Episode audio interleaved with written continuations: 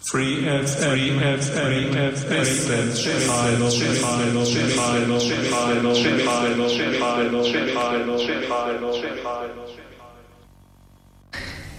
Hallo und willkommen zu einer neuen Ausgabe der Wissensstrahlung bei Radio Free FM auf der 102,6. Auch heute haben wir wieder ein spannendes Programm. Bleibt dran, gleich geht's los. Radio Free FM 102.6% Music. Radio Free FM, willkommen zur Wissensstrahlung heute Nachmittag am, was haben wir denn heute, den 26. November 2023, Sonntagnachmittag. Ja, schönes Herbstwetter, fast schon Winterwetter haben wir. Mein Name ist Michael Trost und das ist die Ausgabe 437 der Wissensstrahlung heute Nachmittag. Heute, ja, es steht zwar jemand bei mir im Studio, das ist aber ein Kollege und kein Gast, das sagen wir gleich noch was dazu. Thema heute Nachmittag in der Wissensstrahlung ist äh, ja Neues, haben wir es überschrieben mit Open Neues aus dem Open Source Bereich und äh, da geht es um diverse interessante Themen. X2Go ist ein Stichwort, Orca das andere und darüber habe ich die Woche am Donnerstag telefoniert und gesprochen mit dem Stefan Bauer. Der Stefan Bauer war so wie ich dann auch oder wie Radio Free FM auch auf dem IT-Kongress am 9. Dezember diesen Jahres in Neu-Ulm an der Hochschule Neu-Ulm. Wir haben uns dort ein bisschen unterhalten und der Stefan sagte mir, Du, ich habe einige spannende neue Themen, die wären interessant fürs Radio. Und dann haben wir ein bisschen überlegt und gesagt, das machen wir heute. Und weil Stefan heute Nachmittag nicht im Studio live sein kann, haben wir vorproduziert. Und das werden wir dann gleich anhören. So, aber vorproduziert, vorher produziert wurde einmal Special. Und einer der beiden Moderatoren steht noch hier bei mir im Studio. Das ist der Julius Taubert. Jubert, Julius. Hallo Michael. Schönen guten Nachmittag oder guten Morgen. Oder, na, guten Morgen ist zu spät. Schönen guten Mittag. Schön, dass du auch kurz noch hier reinschaust. Und äh, wie war es so heute Nachmittag oder heute Vormittag, muss ich ja sagen, bei eurem Wahlthema, bei eurer Wahldiskussion mit den vier Kandidaten? Also wir hatten ja in diesem Jahr einen Zweiklang, wenn man so möchte. Auf der einen Seite unsere vier Plattformen und jetzt eben auf der anderen Seite die Lokalzeit Spezial. Heute Morgen von 10 bis 12 Uhr auf Radio Free FM kann natürlich jederzeit auch in der Mediathek nochmals nachgehört werden. Und aus meiner Sicht hat es sich wirklich gelohnt, beziehungsweise auch für diejenigen, die jetzt bisher noch nicht dabei waren, lohnt es sich nochmal einzuschalten. Denn es wurde ganz deutlich, welche verschiedenen Standpunkte die Kandidatinnen und Kandidaten haben. Es wurde auch deutlich, wo die Unterschiede liegen. Und vor allem wurde es deutlich, welche Ideen die äh, einzelnen Kandidaten und Kandidaten jetzt für Ulm in den nächsten acht Jahren haben. Und äh, ihr habt das ja sehr schön gruppiert. Nach, äh, nach Themen äh, Stadt im Inneren Sicherheit war das Thema, Wohnungsbau war ein Thema. Ihr habt euch da, äh, und IT war auch, beziehungsweise Digitalisierung war ein Thema, sehr schön irgendwo vorbereitet und fünf oder sechs Blöcke, glaube ich, gebildet inhaltlich. Wir hätten und, sogar äh, noch mehr gehabt auf Reserve, aber wir hätten tatsächlich am Anfang nicht mit dieser lebhaften Diskussion gerechnet. Mhm. Wobei wir im Nachhinein auch gesagt haben, ist ja auch wirklich schön, dass da die Unterschiede nochmal deutlich wurden. Weil was dann wirklich schlimm ist, auch als Moderator, Moderatorensicht ist, wenn man dann die Fragen vorbereitet hat. Wir haben ja nicht alle vorbereitet, sondern viele wurden aus dem Kontext herausgestellt. Und dann ähm, kommt im Prinzip dann der Effekt rein, dass jeder Kandidat im Prinzip nach der Reihenfolge von uns beiden, also von der Eva mir äh, vorgegebenen Reihenfolge antwortet und es gar keine Diskussionen unter den einzelnen Personen gibt. Und ich, das ist ja das, was wir eigentlich heute auch haben wollten.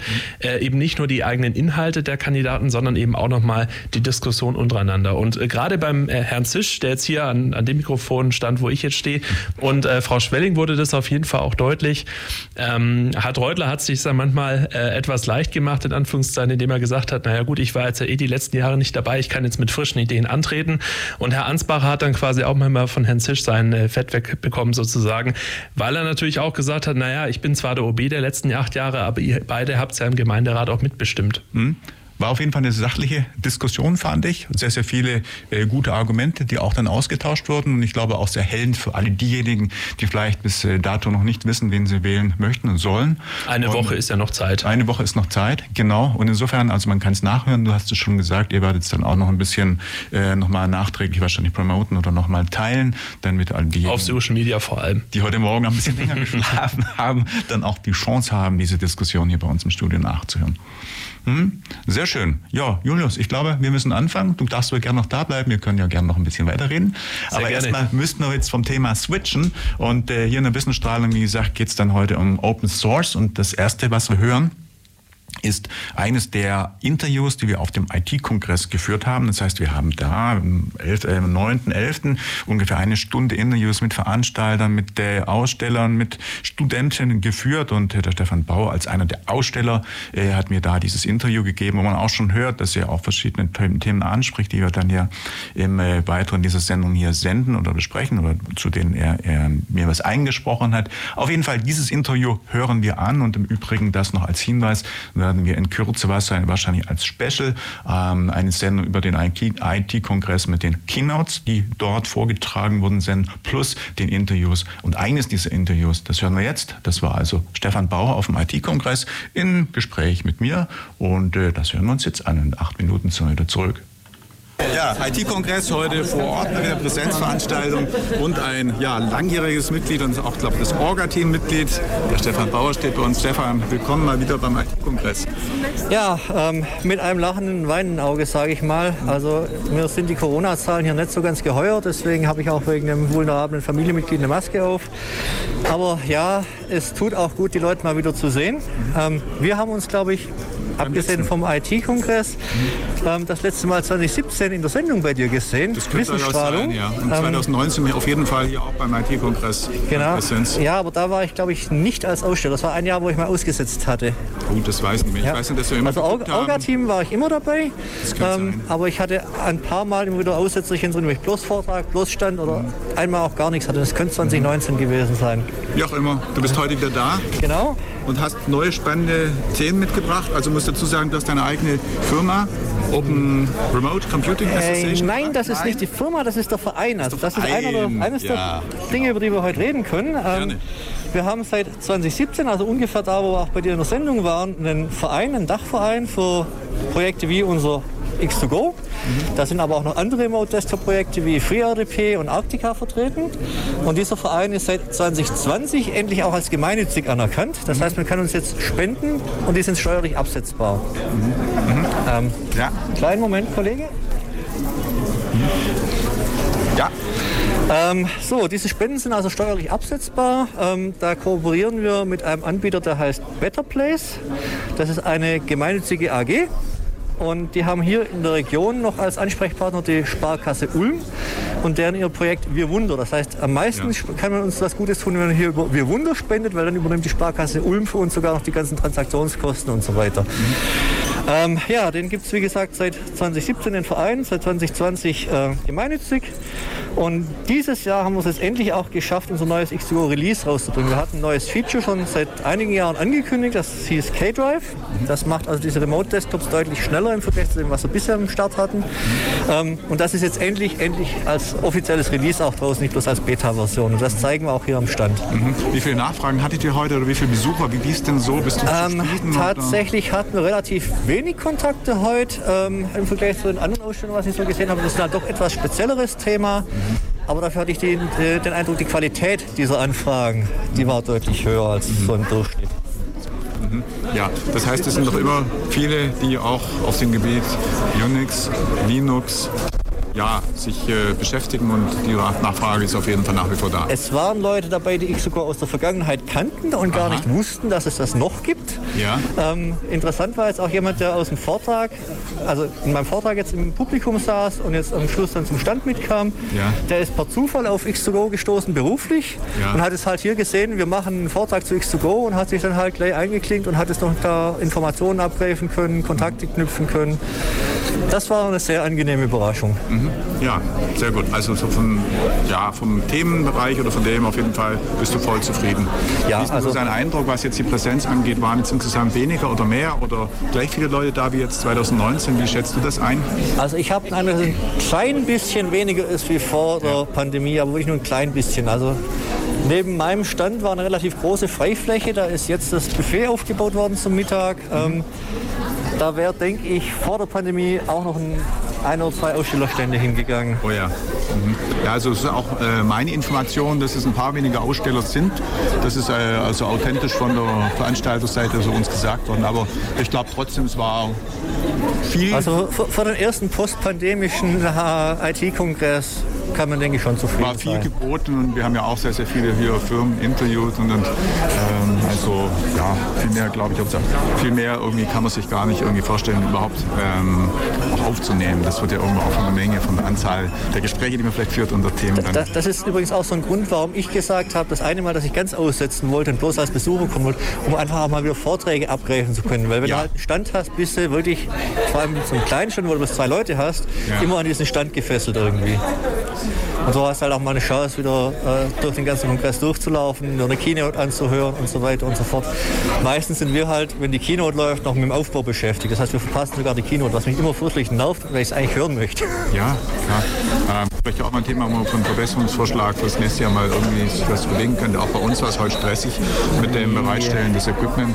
Vielleicht, dass Ja, man gut, sagt, äh, äh, da ein kann bisschen später mit der Keynote irgendwie, dass man eine halbe Stunde später irgendwie... Ja, ich- also wir haben, wir haben glaube ich, früher mal später angefangen und auch später den Abend reingezogen. Das war den Leuten auch wieder nicht recht. Dann sind sie alle früher gegangen, als geplant war. Also ich denke, der Zeitslot hier passt schon. Da, da ist die HNU nicht in der Pflicht, irgendwas zu ändern. Es ist einfach die Gegebenheit, ein kleines Team, ein kleiner Stand, wie ihr ihn ja auch habt, mit zwei, gut, ihr seid, ich glaube, zu dritt oder zu viert hier. Aber genau. bloß zwei Sitzplätze Der offiziell. Hans, der Ähm, Michael, kleine Wenigkeit, das ja. ja, und wir sind halt wirklich auch gerade nur zwei Leute. Ähm, das heißt, es hat immer einer Standwache und einer kann sich noch ein bisschen umschauen, aber hm, macht eigentlich mehr Spaß, zu zweit am Stand zu sein. Und nachdem mein Kompagnon, mein Vereinsmitglied hier aus Karlsruhe an, anreist und ich kein Auto habe, äh, ist halt immer so der Ablauf, wenn er kommt morgens zu mir, holt das ganze Material. Wir bauen hier morgens auf. Ähm, sonst können wir natürlich sagen, man baut es hier schon abends auf. Aber Ja, weil ja. ich halt kein Auto habe und er in Karlsruhe sitzt, das macht ja keinen Sinn, ihn von Karlsruhe her abends zum Aufbau zu schicken. Dann müsste man hier übernachten lassen. Da haben wir kein Budget dafür. Dann müsste ich ein Vereinsbudget erstmal wieder klar machen dafür. Äh. Sag doch vielleicht mal schon jemand Näheres zu X2Go oder auch zum Verein, letztendlich Kontakt zu dir aufnehmen möchte, wo man sich hinwenden darf, wo man googeln kann, wo man gucken kann, wo Also gibt's denn den- mehr, wo den können die Verein- Leute denn schauen? Den Verein findet man über orca, wie dieser Wahl, ähm, minus ev.de und X2Go eben x2go.org. Okay, also auf jeden Fall das Thema googeln, dann kann man mehr erfahren und kann gegebenenfalls sich auch bei dir öffnen. Genau. Stefan, noch ein Punkt, den du irgendwie auch über den Sender schicken möchtest, was du noch sagen möchtest, oder haben wir alles? Du hast eine schöne Liste hier vor dir. Ja, da haben wir eigentlich fast alles abgegrast. Ich hatte eigentlich bloß noch draufstehen, dass ich seit 2014 im Orga-Team bin. Das haben wir alles auf der Ja. Liste schon durch. Ja. Ähm, oh nee, 2014 haben wir erstmal hier einen Ausstellerstand gehabt. Orga bin ich tatsächlich noch länger hier Ja. im, im Team. Ähm, was mir noch im Herzen liegt, ist ein kleines privates Projekt. Das nennt sich das Granophone. Da bin ich seit äh, November 2020 in der Entwicklung. Hat also nichts mit X2Go, Orca oder so zu tun. Ähm, ist auch nicht als gemeinnützig anerkannt oder als Verein strukturiert. Das heißt einfach bloß eine kleine private, das die Welt besser machen Idee. Ähm, es ist ein Videotelefon für Senioren, was man sich selber zusammenbauen kann aus Einzelteilen, die man halt im Baumarkt und im Elektronikversand kriegt. Oh ja, Es ist in letzten Zügen der Entwicklung, gerade was die Hardware angeht. Software kommt dann als nächstes noch. Ähm, da hoffe ich gerade drauf, dass wir da auch ein Sponsoring dafür kriegen. Da gibt es einen sogenannten Prototype Fund, ähm, wo solche gemeinnützigen Projekte, oder nicht mal gemeinnützig, sondern es muss halt einfach Open Source sein, ist der Ansatz, Open Source Projekte fördert. Ähm, und da hoffen wir darauf, dass wir da Geld kriegen und damit Entwicklerstunden reinstecken können und dann auch die Software für das dann das ist sehr schön. an. Stefan, Vorschlag, damit kommst du mal gerne ins Radio. Dann sprechen wir darüber, vielleicht findest du dann auch noch ein paar Unterstützung. Ja, gerne. Ähm, Knackpunkt ist halt, ich glaube nicht, dass ich mit dem Thema alleine Wissensstrahlung füllen kann. Weil, ich sag mal, ein Videotelefon in einem Radiomedium zu erklären, ist halt doch etwas schwierig, verstehe. ohne die ganzen Bilder dazu. Ja. Da lassen wir uns was einfallen, aber das nehmen wir gerne auf. Und ja, dann füllen wir das irgendwie noch anders. Stefan, herzlichen Dank. Ich und hab zu einen danken. schönen Nachmittag. Danke gleichfalls. Da sind wir wieder mit der Wissensstrahlung. Wir spielen einmal Musik. Was hören wir denn? About Dead End von Altered Images. Altered Images, englische Was? Band. ja, und Mein Name ist immer noch Hanga Yogeshwar und ihr da draußen, irgendwo im Äther, hört Radio Free FM.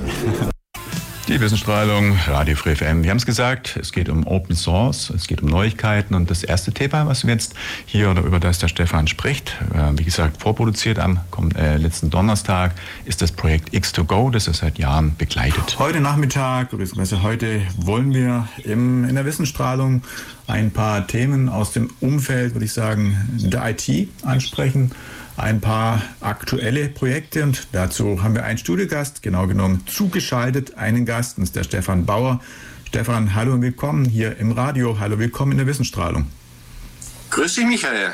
Schön, dass es klappt, dass du da bist. Du hast einige spannende Projekte. Wir können ja sagen, wir haben kurz beim IT-Kongress am 9. November über das ein oder andere Thema gesprochen, das du derzeit begleitest und das du derzeit hast und haben daraus dann eben entwickelt, heute eine gemeinsame Sendung zu planen, zu machen. Schön, dass du da bist, Stefan. Ich würde sagen, die Hörer, die dich noch nicht kennen, das wird die übermeiste Anzahl unserer Hörer sein, mach einfach mal eine kurze Vorstellrunde, erzähl in Kürze ein bisschen was über dich, was du machst und ja, eben alles, was du denkst, was die Hörer vorab von dir wissen sollten. Gut, also ich äh, bin gebürtiger Ulmer, ein 77er Jahrgang, ähm, war dann längere Zeit im schwäbischen Raum unterwegs, ähm, bin aber 2009 dann wieder zurück nach Ulm gezogen und ja, habe da dann grob zehn Jahre IT in einem großen äh, öffentlich-rechtlichen Geldinstitut hinter mir gehabt, habe mich dann selbstständig gemacht in Ulm, habe also bis heute meine eigene IT-Firma in Ulm. Und über diese Firma ergab sich der eine oder andere Kontakt in die Open Source Welt. Ja, und schwupps hatte ich dann 2015 mein erstes, also nicht von mir gegründetes, aber dann halt aus der Not heraus übernommenes Open Source Projekt am Bein. Ähm, ich wollte da eigentlich am Anfang bloß so ein bisschen das Eventmanagement für, für die Jungs machen und so einmal im Jahr, dass man die Leute halt auch mal real sieht, nicht bloß immer online trifft. Ja, und das ergab sich dann halt nach und nach, dass ich da reingerutscht bin, dass ich dann am Schluss der Community Manager von diesem Projekt wurde 2015 und das bis heute bin. Das ist das Projekt X2Go. Mhm. Ähm, da war ich auch schon mal bei euch in der Sendung. Ich wollte es gerade sagen, genau, das ist schon einige Jahre her. Wir hatten tatsächlich schon mal in der Sendung, ich glaube, das war dann 2016, aber natürlich hat sich die Welt seit der Zeit enorm gewandelt und bewegt und insofern freuen wir uns da auf ein Update. Ja, also 2016 und 2017 war ich ja bei euch in der Sendung schon mal. Ja, genau. Ähm, und das eine Mal ging es um den Linux Presentation Day, den ich halt auch in Ulm dann mit hochgezogen habe, das eine Jahr. Leider hat sich da keine so richtige Wiederholung ergeben. Wir es mhm. das erste Mal wieder wiederholen wollten. Ähm, kam uns dann Corona dazwischen. Und äh, das andere Mal eben wegen X2Go. Ja, und bei X2Go bisschen die Historie. Das ist also ein 2006 ursprünglich entstandenes Projekt, ähm, was dazu dient, komplette Desktops und auch einzelne Anwendungen von einem Rechner über das Netzwerk bereitzustellen. Das heißt, der Rechner, auf dem man arbeitet, ist gar nicht der, wo das Zeug ausgeführt wird, wo die ganzen Rechnungen stattfinden, sondern man hat den Rechner, vor dem man sitzt, eigentlich nur als dummes Terminal. Man hat einen Bildschirm, man hat eine Tastatur, man hat eine Maus. Die ganze Intelligenz liegt auf dem Server irgendwo weit weg. Mhm. Also Und, ähm, eigentlich ein Cloud-Prinzip kann man sagen, oder? Ja, man kann das tatsächlich auch in der Cloud fahren und das äh, habe ich auch schon beim einen oder anderen Vortrag, auch beim IT-Kongress gezeigt, wie man das sogar in der Google Cloud nutzen kann, kostenlos, mhm. ähm, über eine Technik, die Google eigentlich gar nicht dafür vorgesehen hat, aber es funktioniert. Also ich bin mir gerade nicht mehr ganz sicher. Ich meine, es müsste der Vortrag von 2020 sein. Mhm. Ähm, das war also äh, ja Pandemiezeit und damit äh, war der IT-Kongress da online. Und entsprechend gibt es diesen Vortrag halt auch als Aufzeichnung im Netz zu finden. Ja. Können, heißt, wir, Anlage, können wir eine Anlage zur, zur Sendung dann veröffentlichen? Ich müsste mal, wir müssten mal gucken. Ich denke auch, die äh, entsprechenden Sendungen sind nachhörbar. Okay, also zu, zu diesem IT-Kongress-Vortrag gibt es definitiv einen öffentlichen Link. Ich mhm. weiß nicht mehr, ob es äh, diese, diese große Plattform mit dem rot-weißen Logo war oder was anderes, aber auf einer recht großen Videoplattform kann man sich diesen Vortrag definitiv anschauen. Ja. Ähm, ja, man kann das natürlich auch bei sich in der Firma oder bei sich im, äh, im heimischen Keller, wenn man da einen Server stehen hat, äh, benutzen oder um vom Wohnzimmer daheim mit einem lüfterlosen, kleinen, leistungsschwachen Rechner auf den großen, starken Rechner, der aber halt auch laut ist wegen der Kühlung, im, im Büro oder im Hobbyraum zuzugreifen. Auch dafür kann man X2Go nehmen. Und das Schöne ist halt auch, es gehen halt mehrere User gleichzeitig auf einen solchen Server. Es ist nicht, wie man es von so Fernsteuersoftware kennt, dass man halt eine Kiste irgendwo stehen hat und andere guckt zu oder kann dann fernsteuern, sondern man kann halt mehrere User auf eine Maschine drauflassen und die können alle unabhängig voneinander arbeiten. Mhm. Jeder hat seinen eigenen Bildschirm für sich. Mhm. Stefan, eine Frage und, hätte ich noch. Halt eine Frage ja. hätte ich noch äh, einfach zum Verständnis. Du hast gesagt, du bist dann der Chef der Community geworden. Ist das, was wir gerade besprechen, dann ein Projekt, was ein Ulmer Projekt ist oder hat es über Ulm hinaus, über die Grenzen auch noch irgendwie ähm, Reichweite oder ist es tatsächlich nur ein Projekt von dir plus einige Mitstreiter? Wie ist das genau einfach von der, von der Struktur, von der Organisation, weil du die Community erwähnt hast? Also ent, entstanden ist X2Go, wie gesagt, 2006 ja. in der Stadtverwaltung von Treuchlingen. Ähm, und das ist so dieser Public Money, Public Code Ansatz gewesen. Also wenn man halt auf, auf Code aufbaut, sogar noch, der sowieso schon frei war und unter entsprechenden Lizenz steht, dass man das halt so, so weiter frei lizenzieren muss. Und dann womöglich noch Steuergelder da reinfließen, dann soll das halt auch wieder weiterhin frei sein. Und äh, ich bin da 2013, 2012, 2012 sowas drauf gestoßen, mhm. ähm, weil ich eine Ablösung von eine ähnliche Software benötigt habe für meine Firma damals, für meine Kunden.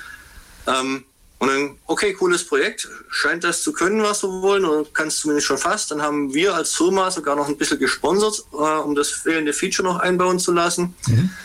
Und wir sind halt irgendwie so Stück für Stück reingerutscht damit. Ähm, und also X2Go hat sowohl Nutzer wie auch Programmierer äh, weltweit verteilt. Ja.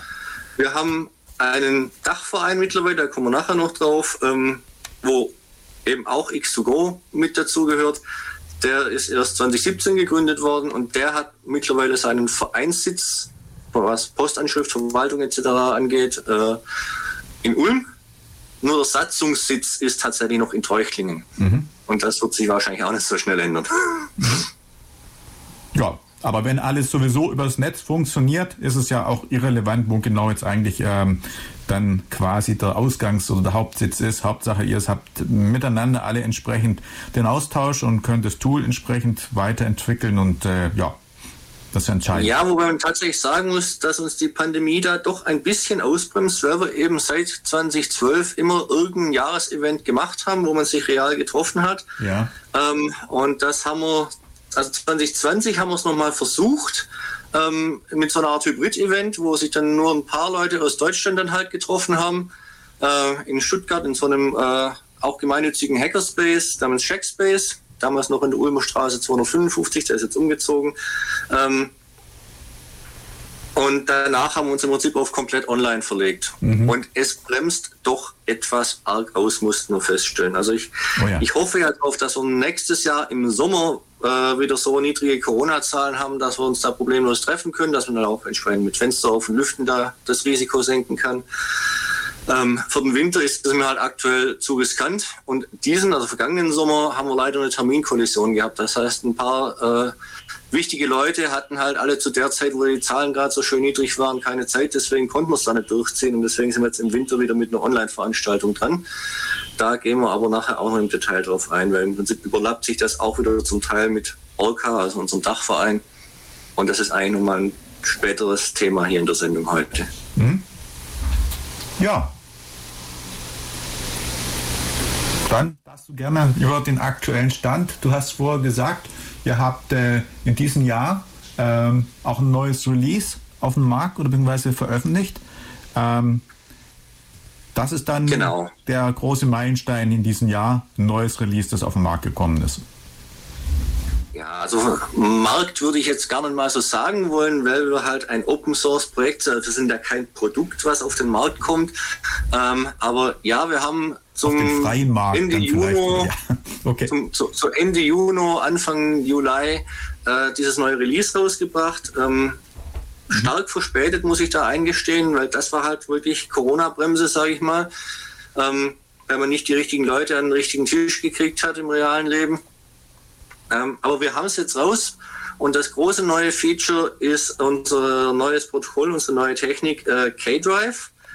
Ähm, jetzt habe ich mittlerweile erfahren, es gibt wohl auch einen File-Sharing-Service, der auch K-Drive heißt, hat also mhm. mit dem nichts zu tun, sondern K-Drive kommt halt äh, von, von einer Komponente aus dem sogenannten X-Server. Das ist das, was unter Linux äh, dafür da, da ist, äh, Grafik darzustellen. Ja. Ähm, da haben wir uns einfach beim Namen bedient, weil ein anderer Namensvorschlag, den wir intern äh, schon am Start hatten, ähm, der war zu nah an einem anderen existierenden Projekt. Mhm. Ähm, dass es halt noch eins K-Drive heißt da draußen, das haben wir dann zu spät erfahren. Nochmal umbenennen ist halt blöd, deswegen bleibt das jetzt halt X2Go K-Drive.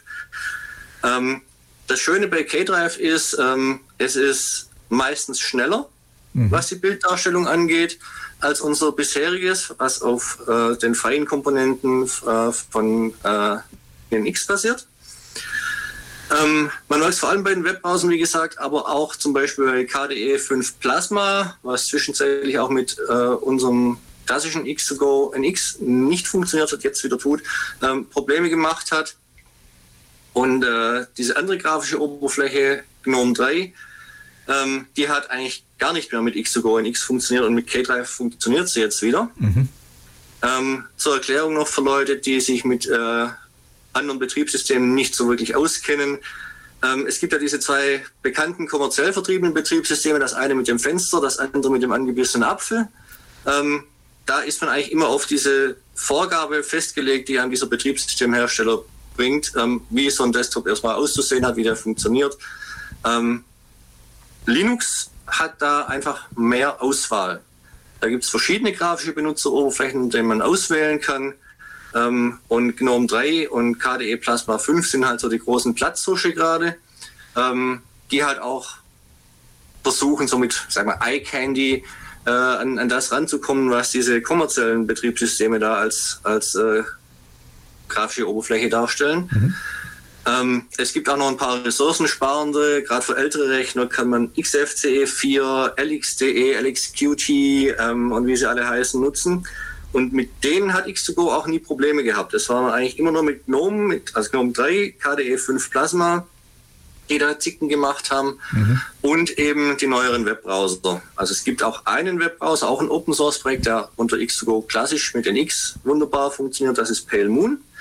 Aber sowas wie Firefox oder Chromium äh, hat Probleme gemacht. Oh ja. Haben wir auch auf auf, den, auf der großen rot-weißen äh, Videoplattform auch ein paar Demo-Videos, wo man dann mal sieht, so im Vergleich links, rechts, X2Go klassisch mit NX und X2Go neu mit K-Drive. Ähm, ja, es gibt natürlich auch noch ein paar äh, weitere Fortschritte, die wir jetzt mit dem Release rausgebracht haben. Ähm, diverse Bugfixes sind mitgekommen, vor allem was die Zwischenablage angeht, die gern beim Start mal sich verhakt hatte. Ähm, dass man Zeug erstmal aus der Einrichtung kopieren musste, bevor man in die Richtung kopieren konnte, die man eigentlich kopieren wollte.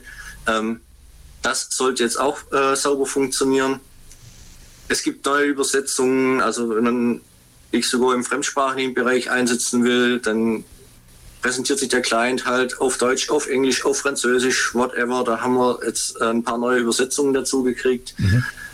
Ja, Fehlerbereinigung, ähm, Dokumentationen angepasst da hat sich ja einiges getan. Also das heißt, wenn man nicht unbedingt auf K-Drive angewiesen ist, nicht deswegen upgraden will, das Upgrade lohnt sich trotzdem. Ähm, ja, was gibt es noch zu dem Upgrade oder zu dem neuen Release zu sagen? Ähm, vielleicht noch, dass wir für dieses äh, Fensterbetriebssystem natürlich auch schon einen Client haben. Der ist allerdings tatsächlich noch nicht released. Das ist nur eine Pre-Release-Version. Da würden wir uns also über Sponsoren freuen, die noch ein paar Euros investieren, dass wir da ein offizielles Release hinkriegen könnten. Und für das mit dem angebissenen Apfel sieht es gerade noch ganz mau aus. Da haben wir noch gar mhm. keinen K3-fähigen Client. Auch da äh, Sponsors welcome. Ähm, ich will jetzt natürlich nicht für die Firmen Werbung machen, die sowas äh, umsetzen können, aber wir haben ja, weil wir zu dem Orca-Verein gehören, zu dem, um den es gleich gehen wird, äh, auch die Möglichkeit, dass man wirklich steuerlich absetzbare Spenden als Projekt leisten kann. Dazu kommen wir dann, denke ich, in ein paar Minuten noch. Mhm. Genau.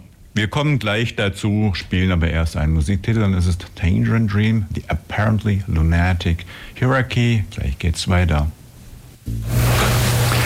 Ihr hört Radio Free FM. Weiter so, guter Sender. Ich bin Franz Josef Radermacher. Professor an der Uni Ulm und beschäftige mich mit einer guten Gestaltung der Globalisierung. Tangerine Dream in der Wissensstrahlung Nummer 437. Heute geht es um das Thema Neues aus dem Open Source Bereich. Und ich sagte schon, zugeschaltet war am Donnerstag, beziehungsweise ich bin hier live, aber unser Gast hat mir berichtet am vergangenen Donnerstag darüber und wir machen weiter mit X2Go. Mal eine Frage noch, Stefan. Wie ist denn aktuell der Nutzungsanteil oder die Verbreitung? Wie viele Menschen nutzen denn das X2Go? Ähm, wie groß ist also ja einfach schon die Verbreitung heute und wo ist vielleicht dann auch eure Das können wir so gar nicht sagen, weil im ja. Gegensatz zu den kommerziellen Anbietern verkaufen wir das ja nicht. Wir haben keine äh, Lizenzen, die man bei uns kaufen müsste und deswegen kriegen wir halt auch keine direkte Rückmeldung, wer es im Einsatz hat. Mhm. Ähm, wir haben aber ein paar recht prominente User. Ähm, also wenn man auf die X2Go Homepage geht, ähm, dann wird man da im X2Go Wiki nämlich einen äh, Menüpunkt finden, Success Stories. Mhm. Und da findet man dann diverse Hochschulen, also die meisten tatsächlich aus dem US-amerikanischen Raum, ja. aber auch ein paar deutsche. Ähm, und sogar die NASA ist mit dabei. Also wir haben im Laufe der Zeit von drei verschiedenen NASA-Abteilungen Anfragen auf der Liste gehabt. Mhm das weiß ich. Ähm, es das gibt eine recht große mhm. NGO in den Niederlanden, die hatten irgendwie so ach, zweieinhalbtausend Clients oder sowas draußen, wenn ich es recht weiß. Ja. Ähm, eine andere Institution, von der ich nichts erzählen darf, äh, wer es ist, wegen NDA, ja. ähm, die, haben, die haben über 8000 Clients, soweit ich weiß. Mhm.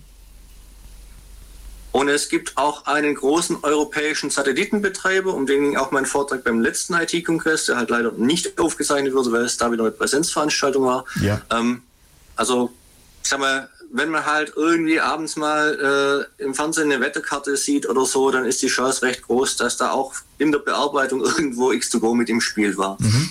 Also wir entnehmen aus dem, was du sagst und vor allem natürlich für mich sehr interessant ist, auch die NASA dort äh, tatsächlich Verwendung äh, hat, dass dann der Verbreitungsgrad schon recht groß ist und äh, auch wenn du sagst, man kann es jetzt nicht mehr einzeln feststellen, weil ja natürlich auch keine Lizenznummern vergeht, weil es alles Open Source ist, aber ich meine mit so einem Feedback oder mit Nachfragen oder auch vielleicht mit der Anzahl der Downloads, dass man irgendwie doch ein bisschen eine Einschätzung bekommt und ich meine mit dem, was du gerade beschrieben hast, geht ja eigentlich schon klar hervor, die Verbreitung ist sehr achtbar schon, also sehr ja, aus.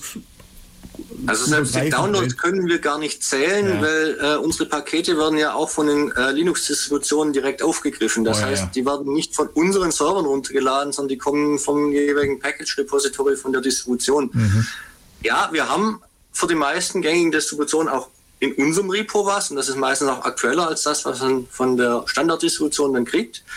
Ähm, aber trotzdem wird das groß halt äh, direkt aus dem Distributionsrepo kommen. Das heißt, wir kriegen die Nutzerzahlen gar nicht so mit. Mhm. Ja. Aber ihr seid mit dem, was ihr derzeit sagen wir, an Bekanntheit habt und mit dem, wie es läuft, im Großen und Ganzen ganz zufrieden, oder? Ich sage mal so, ein bisschen mehr Publicity schadet nie. Ähm, vor Weil allem, ähm, es gibt definitiv doch noch offene Baustellen bei uns im Projekt, wie ja. gerade auch angesprochen. Mhm. Ähm, und da freuen wir uns natürlich immer über Sponsoren, ob das jetzt irgendwelche privaten Nutzer sind und uns ein paar Euro ins Kästle schmeißen, weil sie sagen, ja, nutze ich daheim, äh, dass ich nicht immer in den Keller muss, wenn ich, äh, was ich, meine selbstgebaute Home Automation da äh, mhm. fernwarten will. Ähm, oder ob es halt die Firma ist, die uns einen vierstelligen Betrag in die Spendenkiste schmeißt oder halt eine von ja. den Firmen dann im Projekt beauftragt. Mhm. Es bringt alles irgendwie was. Und ja. sei es bloß, dass halt, wie gesagt, ein paar Euro sind, die uns die Hostingkosten erleichtern oder sowas. Wir haben jetzt ein Projektmitglied, das seit Jahren äh, uns das Webserver-Hosting sponsert für, für die Webservices, also für das Wiki ähm, und demnächst dann auch für das GitLab, also wo unser Source Code Repository drin liegen wird. Ähm, und der hat, der wird dieses Jahr das erste Mal aus dem Verein raus äh, sich das erstatten, dass wir das jetzt endlich auf die Reihe haben. Wir haben es vorher eingestellt, dass wir da Spenden dafür sammeln. Ähm, und es kam jetzt wirklich genug rein, dass wir ihn damit auszahlen können, dass er also nicht auf den Kosten sitzen bleibt. Ja. Ähm, die Frage, der ein oder andere Hörer wird sich die auch stellen, ist, Was ist dann gegenüber sagen wir, einem kommerziellen Betriebssystem, das angesprochen, das mit den Fenstern oder das mit dem Apfel, was gegenüber ist A, die Lösung, die die Vorteile oder ist die ein Linux dann der Vorteil? Was ist jetzt an der Lösung, die ja quasi eine Cloud-Lösung ist oder zumindest eine Lösung, die eben nicht auf dem, auf dem persönlichen PC installiert werden muss, sondern im Netz verfügbar ist? Und zum anderen also eben speziell euer System. Also wo würdest du jemanden, der jetzt vielleicht ins Grübeln kommt und sagt, das könnte für mich von Interesse sein, wo würdest du demjenigen oder wie würdest du demjenigen die großen Vorteile erklären und vielleicht aber andererseits, was gibt es auch für kritische Punkte zu bedenken? Äh, man könnte auch sagen, welche Nachteile gibt es denn auch da, ähm, da bei Nutzung des Tools?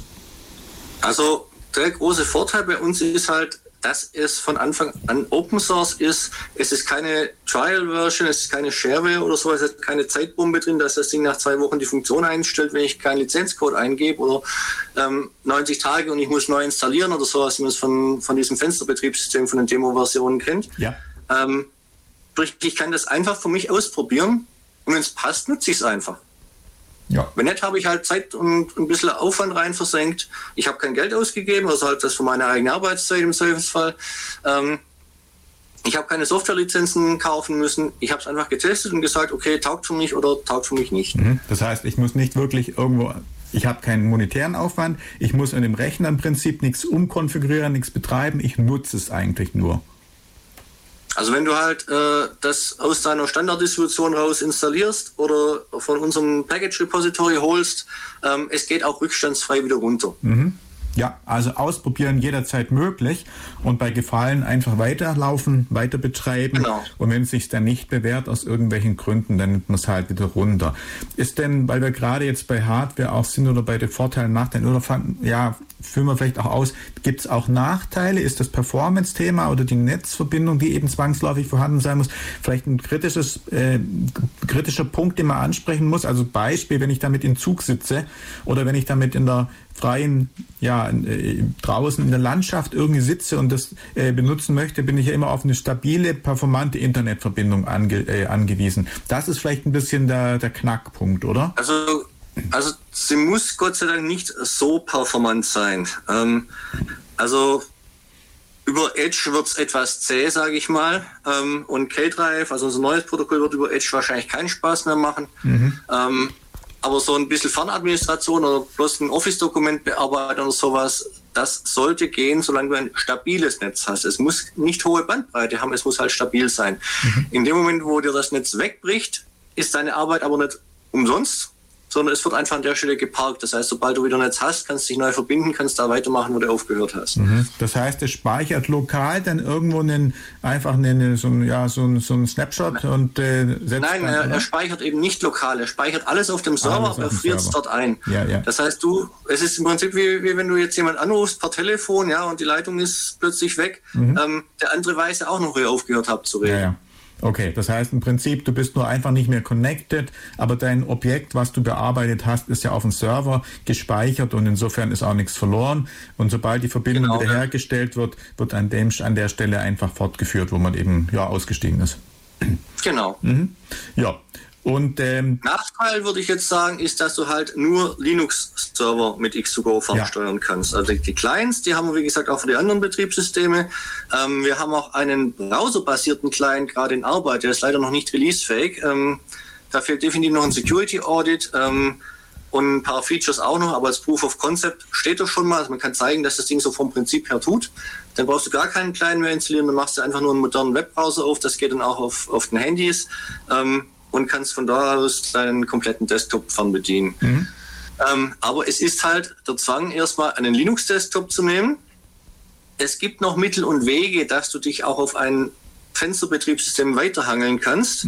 Ähm, aber das ist eher so die Ausnahme. Also die, den User nehmen es normalerweise nicht dafür. Die, die wollen schon auf einen Linux-Desktop gehen damit. Ja, Stefan, eine Frage noch. Das Thema Hardware.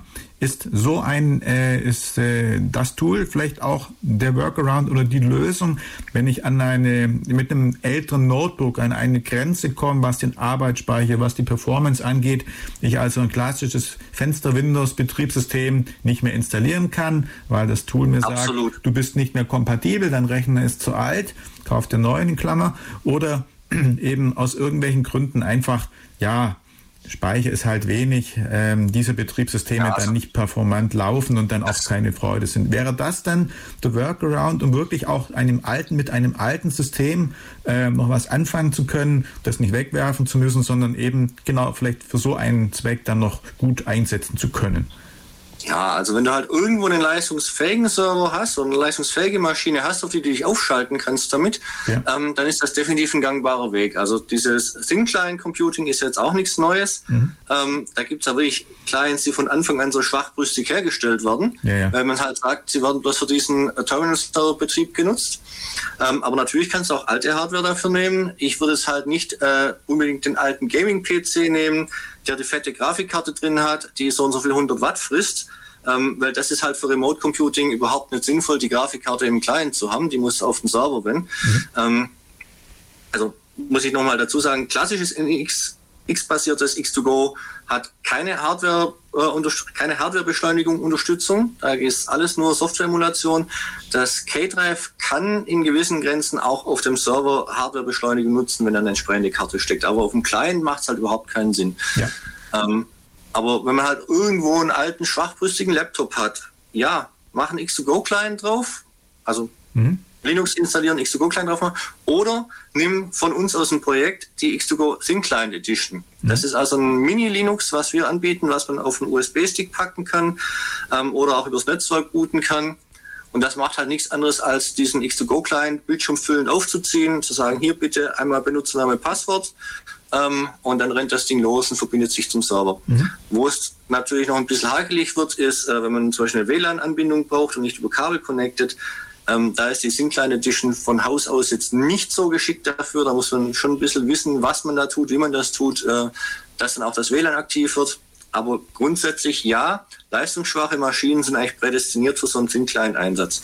Also auch zum Beispiel Raspberry Pi ab äh, Generation 3b ähm, definitiv als X2Go Sync Client nutzbar. Ja.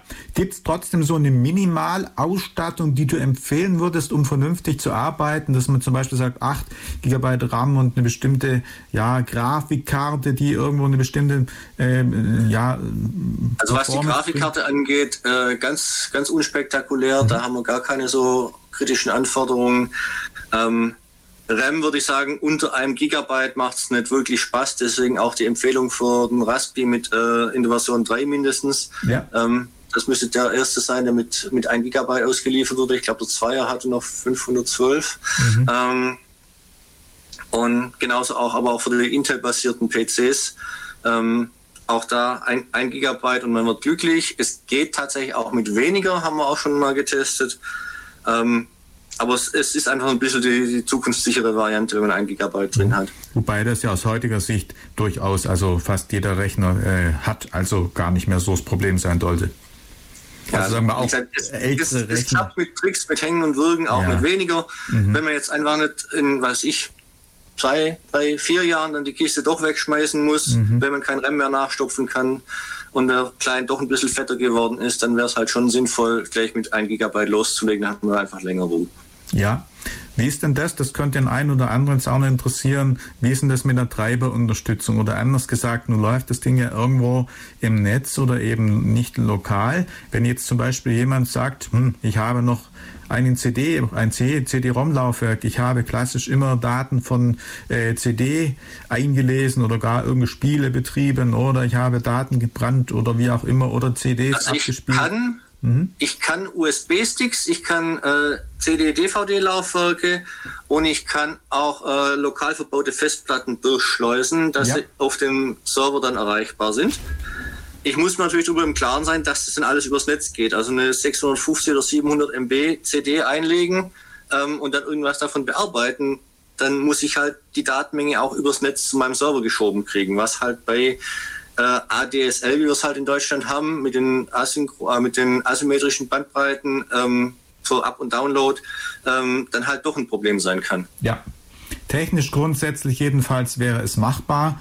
Also kann man durchaus ähm, ja auch noch hier mit, mit älteren, ich meine, die neueren Systeme haben meistens gar keine CD-ROM-Laufwerke mehr, aber hier tatsächlich auch noch, wenn man sowas hat und den Bedarf hat, äh, damit zu arbeiten, gibt es die Möglichkeit. Also Massenspeicher durchschieben ist kein Problem, wie mhm. gesagt. Ähm, Sobald es irgendwas Richtung so USB-Stick, CD-Laufwerk, ähm, Festplatte ist. Ähm, was ich nicht habe, ist die Möglichkeit, also noch nicht habe, man könnte das auch mal einbauen, das wäre halt auch so ein Sponsoring-Projekt, ähm, generisches USB-Forwarding, also zum Beispiel ja. auch eine, eine, Webcam durchschieben kann oder sowas. Ähm, das geht momentan nicht. Mhm. Könnte man einbauen gegen entsprechendes Sponsoring. Okay. Ähm, was wir aber schon haben, ist zum Beispiel Sound und auch ich direkt mal. Also sowohl das Mikrofon wie auch den Lautsprecher äh, kriege ich durchgeschleust Richtung Server. Mhm.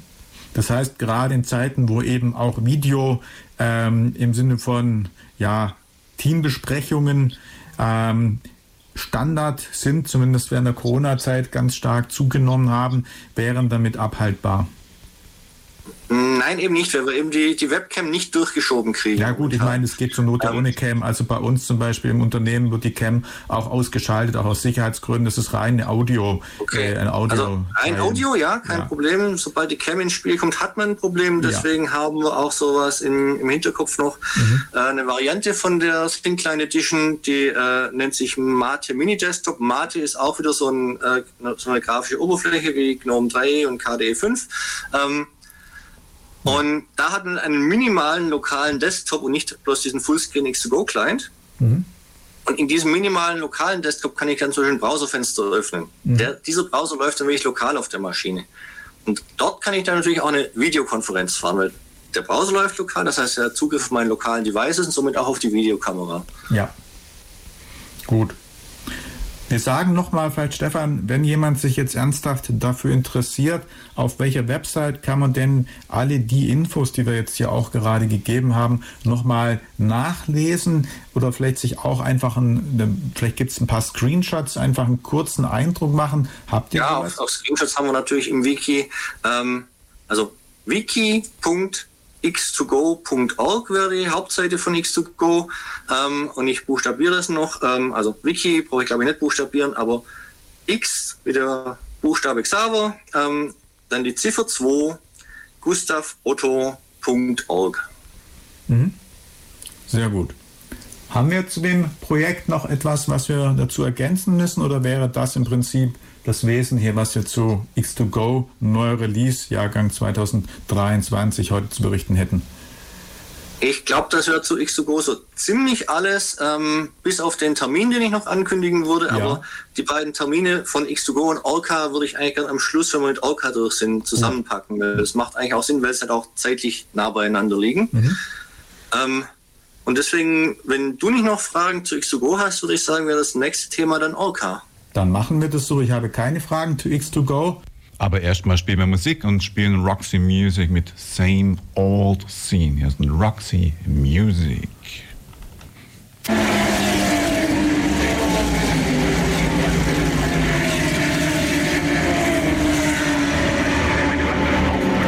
Hallo, hier ist Mauer Engel aus der DCM. Ihr hört die Wissensstrahlung bei FreeFM.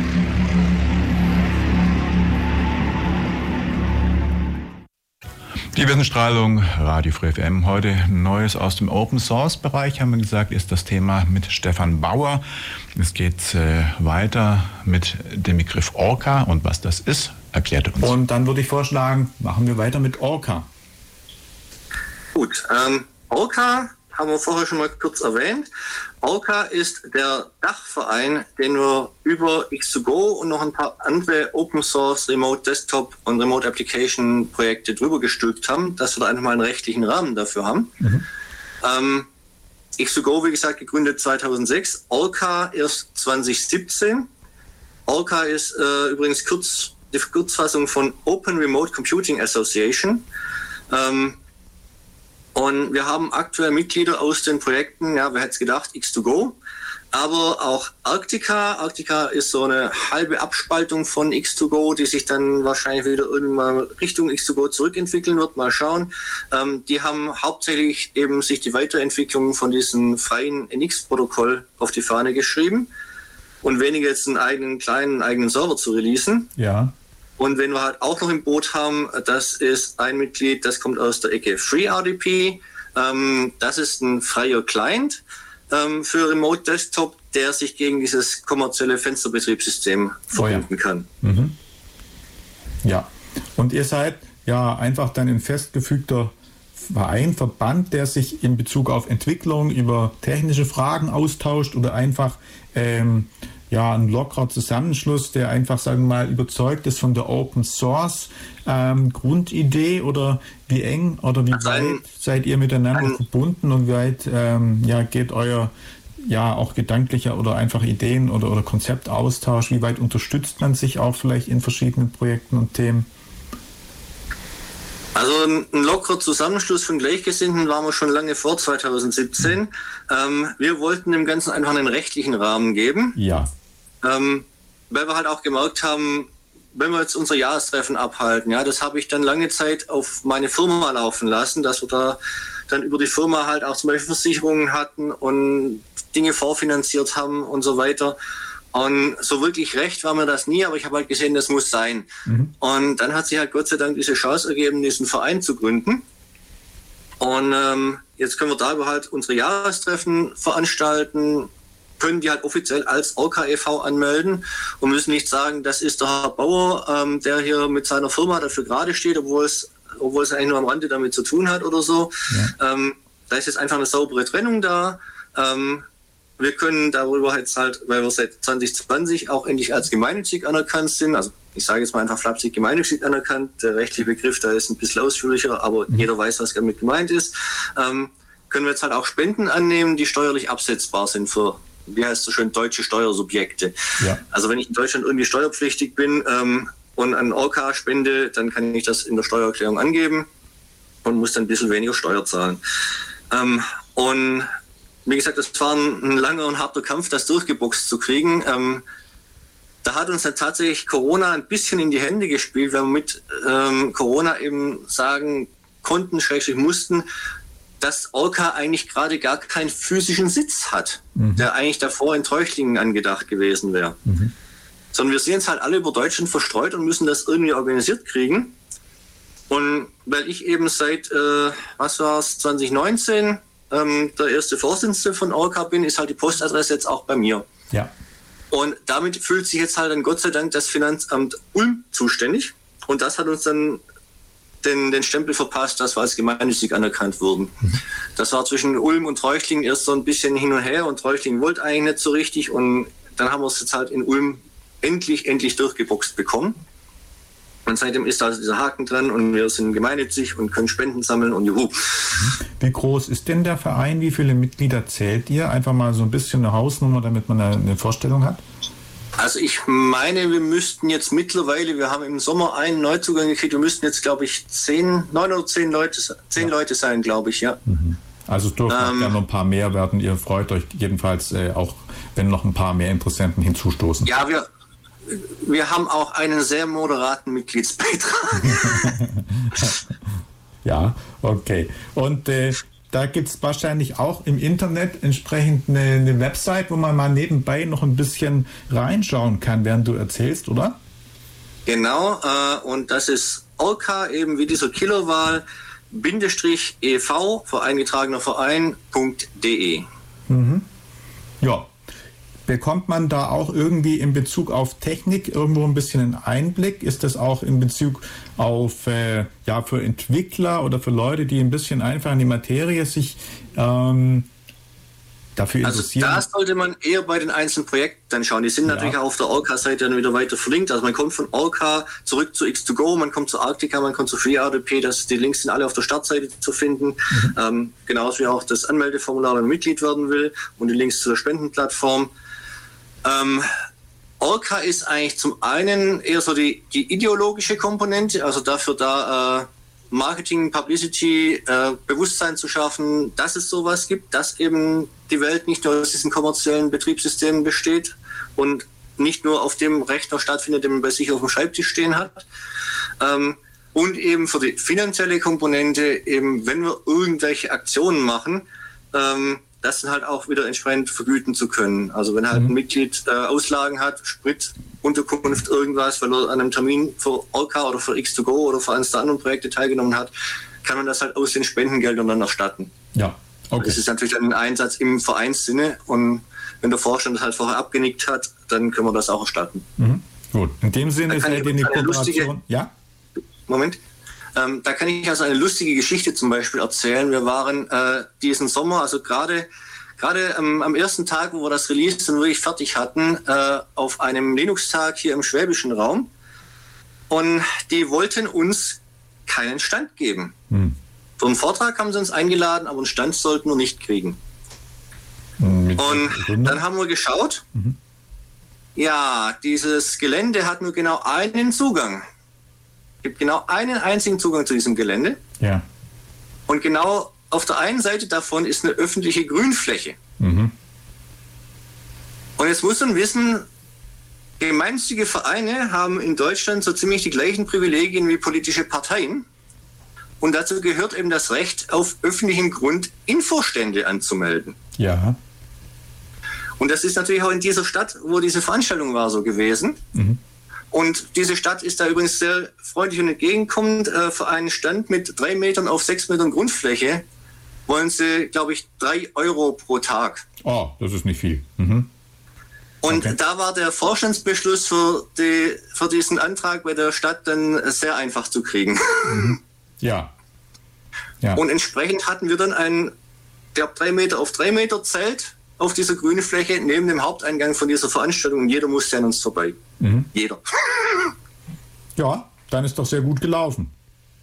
Und das wäre halt niemals machbar gewesen, äh, ohne den Verein zu haben. Ja. Nur über diese Rechtsform und die Anerkennung als gemeinnütziger Verein war das halt möglich, diese Fläche da von der Stadt anzumieten. Mhm.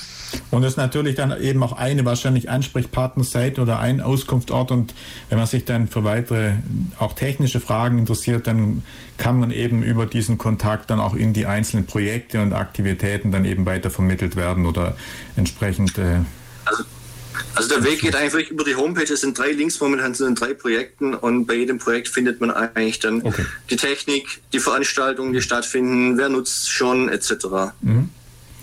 Wie war das? Ihr wart ja in diesem Jahr, du warst in diesem Jahr auf dem IT-Kongress, warst du dann mit X2Go als eigene äh, Community, Firma oder warst du mit Orca? Wie seid ihr denn, da habe ich gar nicht so drauf geachtet, wie seid ihr denn vertreten oder in welcher Form? Also der Stand war dieses Jahr das erste Mal offiziell auf Orca angemeldet. Ah, Wir ja. waren ähm, mhm. davor eigentlich immer auf meine Firma, also meine Firma war davor eigentlich immer berechtigt, diesen Stand zu haben ähm, und hat dann quasi das Recht an das Projekt abgetreten. Und jetzt haben wir es halt auch endlich mal offiziell gemacht und gesagt, nein, hier gemeinnütziger Verein, wir haben doch jetzt, ähm, lass uns das Ding doch durchziehen und auf Orca ummelden. Mhm. Wie war dann die Resonanz? Haben die Leute gefragt, was ist Orca, was seid ihr, was macht ihr oder wie, wie, wie war es? Also, so. Also der Stand war auf Orca gemeldet, da war noch nicht auf, auf X2Go gethemed, ja. sage ich mal. Also okay. da war jetzt vielleicht irgendwo ein, ein Stapel Orca-Handouts und vielleicht noch irgendwo auf dem Plakat in der Ecke ein Orca-Logo. Aber der Stand hatte natürlich X2Go zum Thema. Ja, das heißt, die meisten haben wahrscheinlich dann einfach sich äh, von X2Go einfach äh, ja, darauf konzentriert und angeschaut, was es bei euch gibt, aber das Thema dann gar nicht beachtet, dass der jetzt vielleicht ein, ein Verein, ein neuerer Verein irgendwo aufgestellt sich Also wir haben natürlich, wenn, wenn Besucher an den Stand kamen, auch auf Orca aufmerksam gemacht. Wir, wir mhm. wollen natürlich auch neue Mitglieder gewinnen darüber. Ähm, aber der Schwerpunkt von diesem Stand war natürlich ganz eindeutig X2Go. Ja, schön. Wir hatten natürlich auch einen Vortrag zu X2Go angemeldet und deswegen macht es dann auch Sinn, den Stand entsprechend zum Vortrag passend zu machen. Mhm. Alles klar. Haben wir zu Orca noch einen Punkt, Stefan, oder wäre im Prinzip das äh, alles Relevante schon? Ähm, da muss ich noch ganz kurz eine Frage an dich stellen. Ich weiß ja, dass wir hier immer um so gewisse äh, kommerzielle Begriffe rumschiffen müssen. Ähm, es gibt hier ein lokales Geldinstitut in Ulm. Mhm. Also die Sparkasse Ulm hat hier in, hat hier so eine Spendenplattform, so eine Online-Spendenplattform, die nennt sich Wir Wunder. Mhm. Die setzt im Hintergrund wiederum auf die Technik von unserem Spendensystem Better Place auf. Mhm. Better Place gehört zur Gut AG, das ist eine gemeinnützige AG, deswegen denke ich mal, da haben wir kein Problem, den Namen zu nennen. Ja.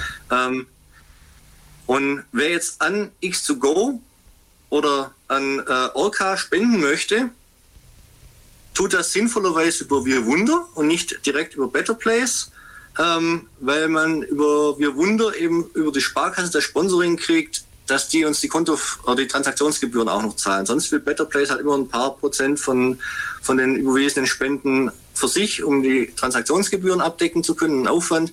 Und wenn man das über Wir Wunder macht, dann kriegt man das halt von der Sparkasse Ulmer, also kriegen wir als Verein das von der Sparkasse Ulmer stattet und haben damit die Spende in voller Höhe auf dem Konto hinterher. Deswegen, also wer, wer hier in der Region für uns spenden möchte, gerne auf diese Wir Wunder Sparkasse Ulm Seite gehen, ähm, kann uns noch ein bisschen mehr Gutes tun, ohne dass er äh, dafür tief in den Geldbeutel greifen muss. Alles klar. Ja, war's das zu Orca ja. dann? Dann würde ich sagen, wir spielen tatsächlich auch mal wieder Musik und was haben wir rausgesucht? Saga Careful Where You Step. Sind gleich wieder da bei der Wissenstrahlung von Radio Frequenz. Ihr hört Free FM und ich bin Sven Plöger, ARD Wettermann. Liebe Leute, ich kann euch was empfehlen. Radio Free FM und dann als Radiosendung die Wissensstrahlung, weil da lernt man richtig viel. Einschalten, zuhören. Macht Spaß. Die Wissensstrahlung, Radio Free FM, das war Saga und weiter geht's mit dem Stefan Bauer und wir sprechen über Termine, die er auch noch zu dem Thema Open Source. Das heißt, wir kämen zu Terminen und das sind dann Termine, die du übergreifend, also über beide Themen X2Go und Orca, glaube ich, dann hast. Genau, also wir haben am 10. Dezember, das müsste ein Sonntag sein, vormittags unsere Jahreshauptversammlung von Orca. Mhm. Und in der Woche danach, Montag, Freitag danach, also 11. bis 15. Dezember, haben wir unser X2Go Jahresevent. Und weil wir eben uns nicht äh, im realen Leben treffen können, wo das sonst immer ein Wochenendtermin wäre, haben wir es jetzt halt als Abendveranstaltung und bloß so grob zwei, drei Stunden abends äh, über die ganze Woche verteilt, dass man im Endeffekt wieder Pi mal Daumen auf die Stundenzahl kommt, die man sonst am Wochenende gehabt hätte. Aber das ist halt, wenn man halt irgendwo in der Familie am Laptop sitzt und sich da einklinken muss und Familienzeit abknapsen muss, dass es irgendwie noch erträglich ist, haben wir halt gesagt, wir, wir teilen das auf fünf Tage die Woche auf und immer bloß ein paar Stunden pro Tag. Und deswegen ist das eben unser Ausweichevent in Pandemiezeiten. Da heißt es dann nicht X to Go the Gathering, sondern X to Go the Spread. Also das eine ist ja versammeln, das andere ist ausbreiten. Ähm, und weil wir halt so weltweit verbreitet sind, dann sind dann diese Corona-Events dann immer X to Go the Spread. Ja. Und diese fünf Tage unter der Arbeitswoche abends. Ähm, und wir haben da einen netten virtuellen Meetingraum dieses Jahr gesponsert bekommen von einem anderen Anbieter, der auch stark auf Open Source setzt und hat auch uns als Open Source Projekt dann damit gesponsert, indem er uns das kostenlos zur Verfügung stellt. Ähm, das ist so ein bisschen wie dieses Konsolenspiel, ich sage mal aus den Mitte der 80er Jahre äh, auf so einer ursprünglich japanischen Spielekonsole Legend of Zelda, also ein bisschen diese 8-Bit, 16-Bit Pixel-Optik, so diese Draufsicht ja, ja. in so einer 2D-Bild. Ähm, nennt sich äh, Work Adventure und da kann man dann halt mit seinem Avatar rumwuseln, ähm, kann sich mit anderen unterhalten und hat aber auch wie so eine Art äh, Meetingraum dann. Also man hat einen ja, einen Vortragssaal, ein Auditorium oder sowas, wo man reinschlappen kann und wo dann halt diese ganzen Avatare nebeneinander stehen. Einer geht vor auf die Bühne und dann schaltet sich das halt alles in so eine Videokonferenzlösung rein. Ähm, und man kann dann von dieser Bühne wieder zur Seite weglatschen, wenn der Vortrag rum ist und kann sich in kleineren Grüppchen zusammentun und kriegt dann seine private Videokonferenz. Also wenn, wenn man als Grüppchen zusammensteht, geht es bis zu vier Leute mhm. untereinander. Und es gibt aber auch noch so sagen wir, Meeting-Inseln, wo dann wieder so kleinere Konferenzräumchen angesiedelt sind, dass man halt auch Teamwork in einer größeren als bloß vier Personengruppe machen kann. Ja. Ist ziemlich niedlich, ziemlich knuffig. Man kann da auch seinen, seinen Avatar, sein Mannequin äh, dann noch selber designen. Ähm, ich hoffe mal, dass das jetzt äh, ziemlich, ich hoffe, dass das jetzt gut funktionieren wird. Das ist das erstmal, dass wir das selber nutzen. Wir haben es zu Pandemiezeiten ähm, einfach als Anwender schon mal genutzt, ähm, zwei Jahre lang bei, dem, bei den Linux-Tagen Chemnitz. Ja. Die sind 2020 ja äh, wegen Pandemie erstmal ganz ausgefallen. Das war gerade so im März, wo die eigentlich hätten stattfinden sollen, wo das bei uns ja losging mit äh, alles Lockdown, alle daheim bleiben. Ähm, und 2021, 2022 haben die sich dann halt für diese Online-Lösung entschieden, die halt auch auf dieser äh, Pixelwelt da basiert hat. Und da haben sie uns halt einen virtuellen Ausstellungsstand gegeben und wir hatten halt unsere Avatare, mit denen wir dann rumwuseln konnten. Und jetzt haben wir halt selber unseren eigenen Raum mit, mit mhm. äh, Meeting und ja, kleinen Arbeitsgruppen, Inseln und sowas. Wird es das erste Mal, dass wir das so nutzen. Davor haben wir nur eine klassische Open Source Videokonferenzlösung genutzt, also für unsere äh, Hybrid-Meeting im äh, September 2020, wo die Zahlen so halbwegs gepasst haben, dass wir eben gesagt haben, komm, wir paar Deutsche, wir treffen uns jetzt halt. Ähm, Und für die reinen Online-Events 2021 und 2022 haben wir halt auch nur Jitsi gehabt. Ja. Und jetzt schauen wir, ob das mit dieser wuseligen Plattform dann für uns auch noch einen Ticken besser funktioniert. Mhm. Okay. Achso, und ich soll vielleicht noch sagen, ähm, sowohl das, die Jahreshauptversammlung wie auch das Jahresevent sind von unserer Seite aus öffentlich.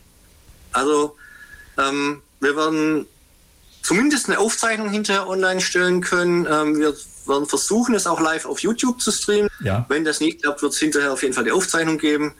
Und wir haben auch noch ein paar Plätze frei, dass man eben auch mit dem Avatar bei uns rumwuseln und zuschauen kann. Mhm. Ähm, da kann es dann bloß sein, dass ich bei der Jahreshauptversammlung Leute rausschmeißen muss, die halt keine Mitglieder sind, äh, wenn wir irgendwelche Abstimmungsfragen oder sowas haben, dass da mit den Zählen der Stimmen durcheinander kommen oder so. Ja. Da kann es auch sein, dass ich mal kurz zumachen muss.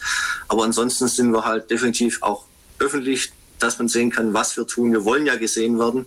Ähm, also gerne die Termine in den Kalender nehmen, genaue Uhrzeit aus dem Wiki oder von der Homepage ablesen und bei uns vorbeischauen. Mhm. Alles klar.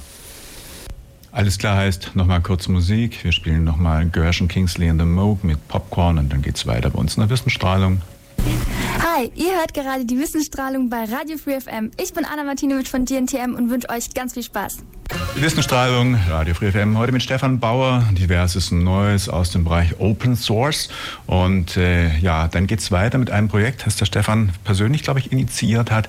Das Grammophon, nicht das Grammophon, Dann wollen wir Grammophon. zum dritten, oder ist das schon das vierte Thema eigentlich, zum Grammophon kommen. Da gibt es von euch ein Projekt, wo ich verstanden habe, da geht es um alte Handys, die quasi videofähig gemacht werden sollen oder so ähnlich. Nein, nein, nein, nein, nein. Anders. Ähm, also das, das Granophone ist ein rein privates Projekt von mir. Das hat also nichts mit Orca oder mit Ja. X2Go zu tun. Ähm, es ist einfach bloß ein bisschen, also auch nicht mit meiner Firma, sondern es ist rein privat, die die Welt ein bisschen besser machen. Ähm, deswegen leider halt auch nicht als gemeinnützig anerkannt. Man kann trotzdem Geld dafür spenden, aber es ist halt dann nicht steuerlich absetzbar. Wer was steuerlich Absetzbares sucht, der muss bitte zu Orca gehen. Ähm, aber man kann dann auch für das Granophone spenden. Äh, das ist dann auf der Plattform GoFundMe zu finden. Ähm, ja, was ist das Granophone? Das Granophone ist ein Videotelefon für Senioren und Demenzerkrankte und zwar als Selbstbaulösung.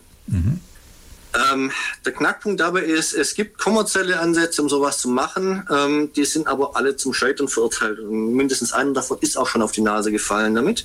Ähm, Knackpunkt ist immer, der Markt ist einfach zu klein, um so ein Gerät günstig anbieten zu können und dann auch die Weiterentwicklung gewährleisten zu können. Also entweder ich muss es so teuer machen, dass es bloß eine Handvoll Leute kauft. Ähm, dann sterbe ich irgendwann weg, weil ich einfach genug User habe, dass sich für mich rechnet. Ähm, oder ich mache es günstig, dass es viele kaufen und dann fluten die mich so mit Supportanfragen, dass ich nicht hinterherkomme und dann bricht mir der Laden genauso zusammen. Deswegen bin ich der Ansicht, die einzige Chance, wie sowas funktionieren kann, ist eben als Community-Projekt.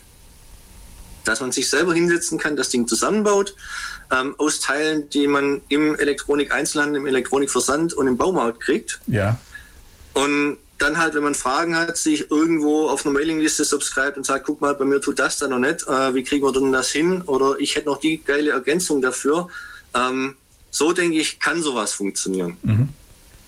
Entstanden ist das wiederum äh, auch aufgrund der Pandemie ähm, im November 2020, also jetzt äh, grob drei Jahre her.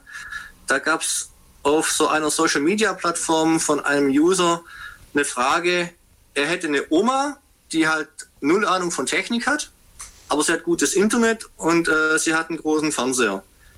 Wie könnte er da jetzt äh, eine, eine Videokonferenzlösung Oma sicher bauen? Und damals blieb mir halt nichts anderes übrig, als ihm zu sagen, ja, von diesem Anbieter mit diesem angebissenen Apfel, da gibt es ja so Tablets, kaufe da ein älteres davon, was aber noch Support hat, ähm, drück ihr das in die Hand und nutzt dem seine proprietäre Videokonferenzlösung und vergisst den Fernseher. Und das hat mich einfach gewurmt und nicht in Ruhe gelassen. Und dann habe ich mich halt umgeschaut, was gibt's denn schon, habe diese kommerziellen Lösungen gesehen, äh, die halt gescheitert sind. Ähm, und habe gesagt, das muss doch irgendwie anders gehen. Das muss doch irgendwie anders gehen. Und deswegen war die Idee dann zu sagen, das muss am eigenen heimischen Küchentisch ohne groß Spezialwerkzeug zum selber zusammenbauen funktionieren. Ähm, sprich, wir nehmen Gehäuse aus äh, Spauholz, das kann ich mit der Laubsäge bearbeiten. Ich brauche noch ein paar Schraubendreher und sowas dazu, aber ich brauche ich brauch nicht mal einen Lötkolben dazu, ich brauche keinen 3D-Drucker. Ich nutze jetzt tatsächlich fürs Prototyping, weil es einfach schneller geht, als es von Hand mit der Laubsäge zu machen, einen Lasercutter. Ähm, aber die ganzen Pläne sind darauf ausgelegt, dass man es wirklich weiterhin mit der Laubsäge am Küchentisch selber fertigen kann. Ähm, das elektronische Innenleben sind halt auch äh, ziemlich viele Standardkomponenten. Raspberry Pi mit seinen ganzen Zubehörsachen, also das Display. Ich weiß, hast du das Granophone mal irgendwo als, als Bild oder als, schon als, als richtiges Gerät irgendwo stehen sehen? Ich glaube noch nicht, aber ich werde es mir angucken. Wir haben ja hier die URL und genau. kann mir das auch sogar parallel, wenn du sprichst, mal schön aufrufen. Und mir dann okay, also es, es, ist natürlich eine gewisse Challenge, ein Videotelefon über ein äh, Audio, ein Audiomedium wie das Radio äh, so zu erklären, dass die Leute sich was darunter vorstellen können. Ähm, wir haben halt einen Querformat-Bildschirm vorne. Und mhm. die meisten Leute meinen, da ist halt so ein Tablet in diese Holzkiste reingeklemmt. Nein, das ist kein Tablet. Das ist das offizielle 7 Zoll Display von der Raspberry Pi Foundation, was eben zum Raspberry Pi als offizielles Zubehörteil erhältlich ist. Mhm. Das heißt, da haben wir nichts äh, irgendwie groß gebastelt, groß anpassen müssen. Das gibt es so fertig zum Kaufen. Und das funktioniert halt quasi out of the, out of the box. Anschl anschließen das Kabel ähm, und das Ding rennt. Ja. Das ist das Schöne dabei. Genauso die Webcam, die wir nutzen, ist halt auch eine offizielle Pi-Cam. Wir haben in den äh, Prototypen momentan noch die Version 2 drin. Die muss man manuell fokussieren. Da gibt es also ein kleines, äh, ja, wie, wie soll man das sagen, wie so eine Art Stellrädchen, was man von vorne auf die Linse drücken kann, wenn der Fokus noch nicht ganz stimmt. Das muss man halt einmal auf den Abstand äh, einstellen, den dann Oma nachher so als Armlänge zu dem Gerät hat. Die neue Version 3 hat sogar einen Autofokus. Ich habe leider oh ja. nur noch keine Version 3 hier zum Testen, ob das auch wirklich taugt. Mhm. Aber das wäre dann halt noch ein, ein schönes Feature-Upgrade, dass das Ding auch mal automatisch fokussiert. Ähm, ich liege da jetzt so in den letzten Zügen vom Gehäusedesign. Mhm. Also vom Referenzgehäusedesign, sagen wir so. Ja. Ähm, man kann dieses Gehäuse natürlich immer more fancy bauen, wenn man entsprechende Mittel dazu hat. Also klar, wenn ich einen 3D-Drucker daheim habe, dann gehe ich auf irgendeine China-Handelsplattform, hole mir da ein Pi-Gehäuse, wo das Display mit reinpasst und drucke noch ein bisschen Teile drumherum, wo ich dann zum Beispiel einen Telefonhörer dran einhängen kann, wo mein, meine Telefongabel dann dran ist und so. Ähm, aber das hat halt nicht jeder. Ja. Und ich wollte eine Lösung finden, die wirklich jeder am heimischen Küchentisch nutzen kann. Deswegen war die Idee, eben dieses Gehäuse aus diesen Spauholzplatten zu bauen, diesen spottbillig im, Bauma äh, ja, im Baumarkt zu kriegen. Jetzt habe ich beinahe einen genauen Namen von dem Baumarkt gesagt. ähm, Gerade noch ausgebremst. ähm, und ja, dann ja, kann man loslegen. Die, die, Idee ist halt, ich kann da loslegen, ich kann mir das zusammenschrauben nach der Anleitung. Ähm, und wenn mir da irgendwas nicht passt, weil ich halt sage, ich habe da das bessere Werkzeug und kann das viel besser machen, ja, dann mach drauf los, tu's. Aber wir haben halt ein Referenzmodell, was jeder nachbauen können soll, ohne groß Aufwand, ohne groß Spezialwerkzeug. Und da liege ich gerade in den letzten Zügen der Konstruktion. Es geht jetzt hauptsächlich noch darum, wie kriege ich hinten meine Kabel durchs Gehäuse geführt, ohne dass man dann irgendwann mein Kabel aus einer etwas schärferen, spitzeren Holzkante aufscheuert ähm, oder Oma bleibt am Kabel hängen. Wie verhindere ich, dass das jetzt irgendwas innen im Gehäuse dadurch rausreißt? Ja? Mhm. Ähm, also ich brauche eine Zugentlastung, ich brauche eine Gehäusedurchführung dafür. Ähm, das ist was, wo ich mir mit diesem Spauholzblatt tatsächlich ein bisschen Ei gelegt habe, ähm, weil die sind standardmäßig 4 mm dick. Das ist einfach so Standard für diese Platten. Mhm. Ähm, und klassische mehrteilige Gehäusedurchführung, die du halt im Handel kaufen kannst, äh, Elektronikhandel hat sowas, ja, aber die hören bei 3 mm Wandstärke auf, weil wahrscheinlich halt jeder davon ausgeht, das ist ein Plastik- oder ein Blechgehäuse und die gibt es halt mhm. nicht mehr mit 4 mm Wandstärke. Mhm. Das heißt, da muss ich auch wieder ein bisschen improvisieren, basteln, gucken, was könnte man da nehmen. Und das andere offene Thema noch ist ähm, die Kühlung. So ein Raspberry Pi produziert natürlich einiges an Abwärme. Ähm, das Video-Encoding und Decoding ist tatsächlich über einen extra Chip auf der Pi-Platine gelöst. Ähm, da muss man also nicht die, die, die CPU, also den Hauptprozessor dafür nutzen.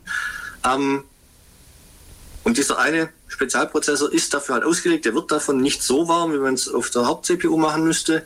Ähm, aber trotzdem, es wird Wärme dabei entstehen und die muss abgeführt werden.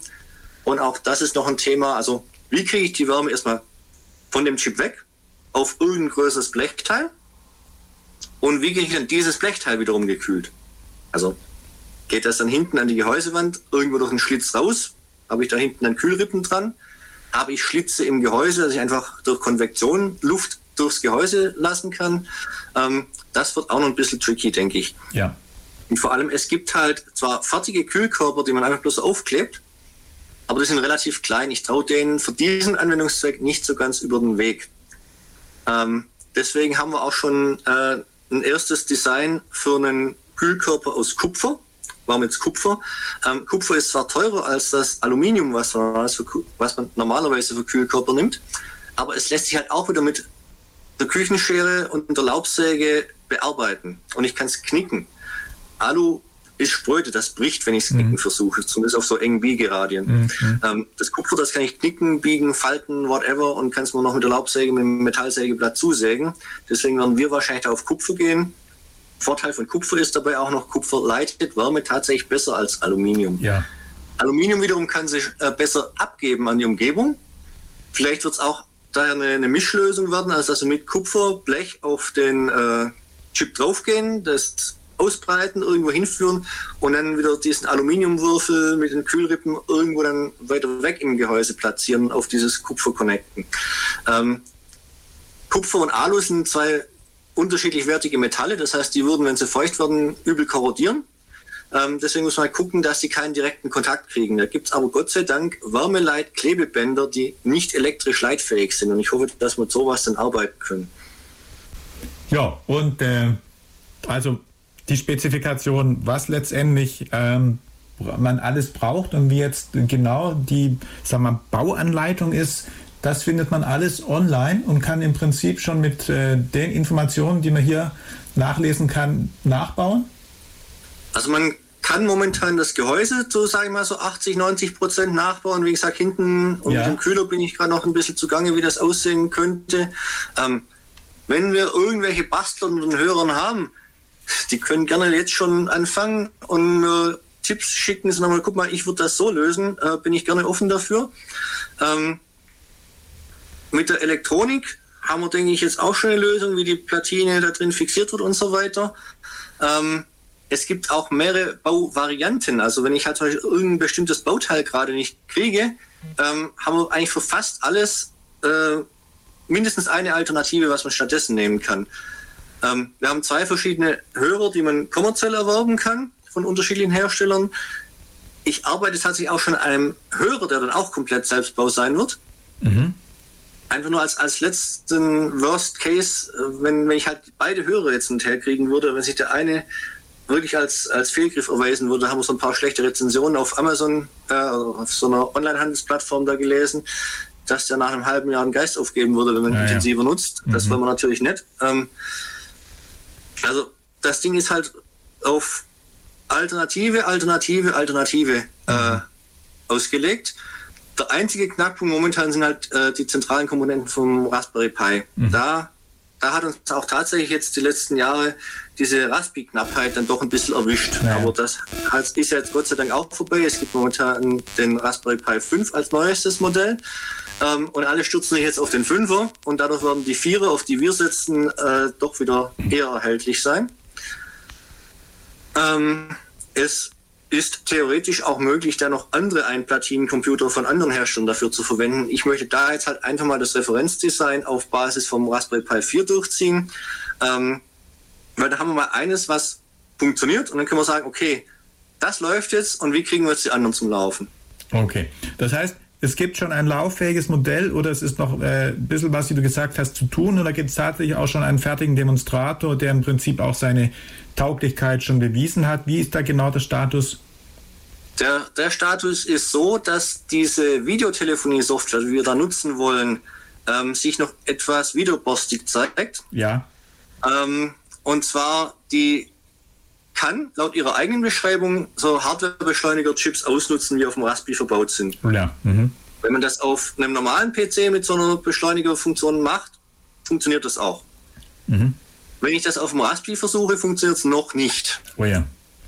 Ich weiß aber, dass dieser Chip auf dem Raspberry äh, funktioniert, weil mit anderen Software, die halt auch Dinge mit Videobeschleunigung macht, Ja. da sehe ich, dass er genutzt wird. Oh ja. Aber da ist noch irgendwo eine, eine Baustelle offen, eine Inkompa Inkompa In Inkompatibilität. Inkompatibilität. Ähm, und da hoffen wir tatsächlich, dass wir da auch ein, ein Funding dafür kriegen. Also es gibt einen äh, sogenannten Prototype Fund, nennt sich das. Mhm. Ähm, und der wird im Prinzip aus, aus öffentlichen Geldern befüllt. Und da hoffen wir halt, weil diese Software wiederum komplett Open Source ist und wir das, die äh, Changes natürlich auch unter Open Source Lizenz stellen würden und müssen, ähm, dass wir da ein Funding dafür kriegen, äh, so Anfang des nächsten Jahres, ein halbes Jahr sowas, ähm, da Aufwand gegen Bezahlung reinstecken zu können, Ja. um das Ding zum Laufen zu kriegen. Mhm. Okay, das heißt, Man muss ja trennen, das Referenzdesign vom Granophone, das ist nicht komplett frei. Da gibt es also einen Gebrauchsmusterschutz drauf, dass es also Ja. keine Firma nachbauen darf, Ja. ohne meine Lizenz dafür zu haben. Ähm, die Idee an sich, so ein Videotelefon zu bauen, oder wenn es halt einer ein anderes Gehäuse dafür selber entwickelt, ja, das Mhm. ist frei und die Software ist frei. Mhm. Okay. Nur wer halt dieses, wer mit genau diesem Gehäusedesign halt Geld machen will, der kommt an mir nicht vorbei. Ja, okay. Dann haben Ich wir habe es aber gleichzeitig Ja. unter einer äh, nicht kommerziellen Lizenz freigegeben. Das heißt, jeder, der das privat nachbauen darf, äh, nachbauen will, der darf das auch. Das ist offiziell von mir erlaubt und gewünscht ja auch, dass die Leute das selber nachbauen können. Ich will bloß nicht, dass eine Firma dahergeht und das Ding als Fertigbausatz irgendwo rausschmeißt und äh, ich dann nichts davon habe. Ja, also da gibt es einen Gebrauchsmuster oder Patentschutz, der an der Stelle das garantiert und äh, das sollte man einfach auch bedenken. Und äh, wie schätzt du da, ähm, ja, dass es äh, eine größere Verbreitung finden kann? Hast du da so ein bisschen vielleicht schon irgendwie rumgehört oder auch Leute, die das dann äh, gerne mal ausprobieren würden, schon irgendwie kennengelernt oder Äh, im familiären Umfeld? Der Knackpunkt dabei ist, das Feedback, was ich immer kriege, ist tolle Idee, Ja, kann ich brauchen, habe ich mindestens ein Familienmitglied, wo das sinnvoll wäre. Aber das, das Doing, das Mitmachen, da, da hapert es gerade noch. Also sowohl was Spenden angeht, wie auch äh, was das Mitbasteln angeht, wollen die Leute sich nicht reinknien. Das ist ähm, irgendwie wieder unsere, unsere Kommerzgesellschaft, sage ich mal. Die Leute wollen es, aber sie wollen es fertig und sie wollen es billig. Mhm. Und das geht halt nicht. Ja, ja, gut, das ist natürlich dann nicht auch noch möglich, ist klar. Gut, aber es ist zumindest ein Projekt, das du ersonnen hast, oder beziehungsweise ein Tool oder ein Gerät, das du ersonnen hast, das zum Nachbau auf jeden Fall freigegeben ist für private Zwecke. Und wir sagen es nochmal, die URL ist dann die www.granophone.de. Wir werden es auch nochmal veröffentlichen, wie schon gesagt, in der äh, Anlage zur Sendung, aber auf jeden Fall, da möge man gerne reingucken. Wenn man technische Fragen oder Verbesserungsvorschläge hat, dann Stefan darf man sich gerne an dich wenden und dann bist du auf jeden Fall für Rückmeldungen oder für Inputs oder Fragen jederzeit ansprechbar. Genau, also, also cool, richtig cool wäre es natürlich, wenn Leute sich aus Ulm und der näheren Umgebung finden würden. Ähm, also es wäre cool, wenn sich Leute aus der Umgebung von Ulm finden würden oder aus Ulm direkt, weil wenn ich mit dem Ding gerade am Basteln bin, habe ich ja gesagt, nehme ich gerade einen Lasercutter dafür und das ist nicht mein eigener, sondern dieser Lasercutter, der steht in einem Makerspace und zwar in der Stadtbücherei von Ulm. Oh ja. Mhm. Der ist da kostenlos nutzbar. Also alles in diesem Makerspace ist erstmal kostenlos nutzbar. Wenn man halt Material braucht, das muss man selber mitbringen.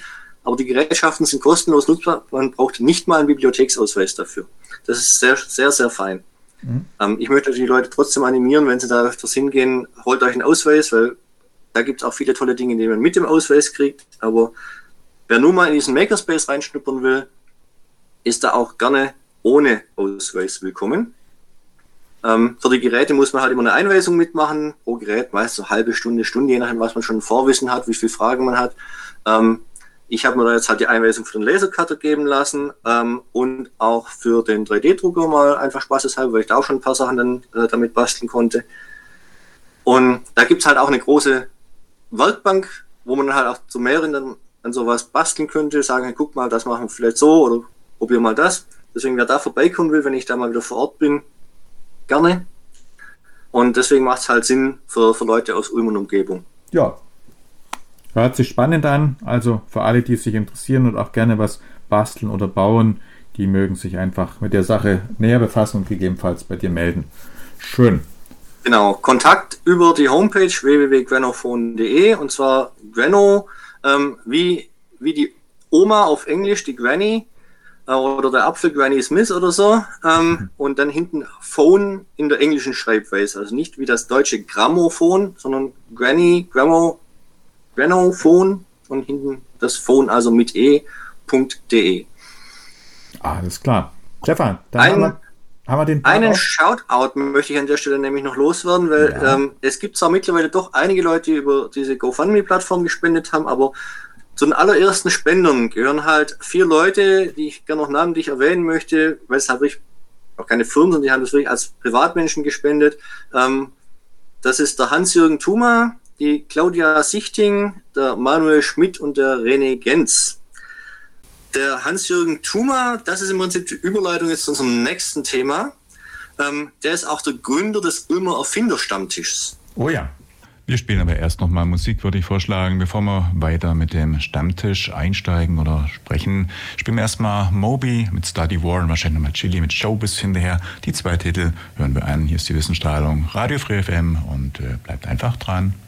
Hallo, mein Name ist Ellen Lohr. Ich bin Motorsportprofi für 30 Jahre gewesen. Und wenn ich in der Nähe von Ulm, Neu-Ulm bin, was tatsächlich des Öfteren passiert, ist mein Radiosender natürlich Free FM.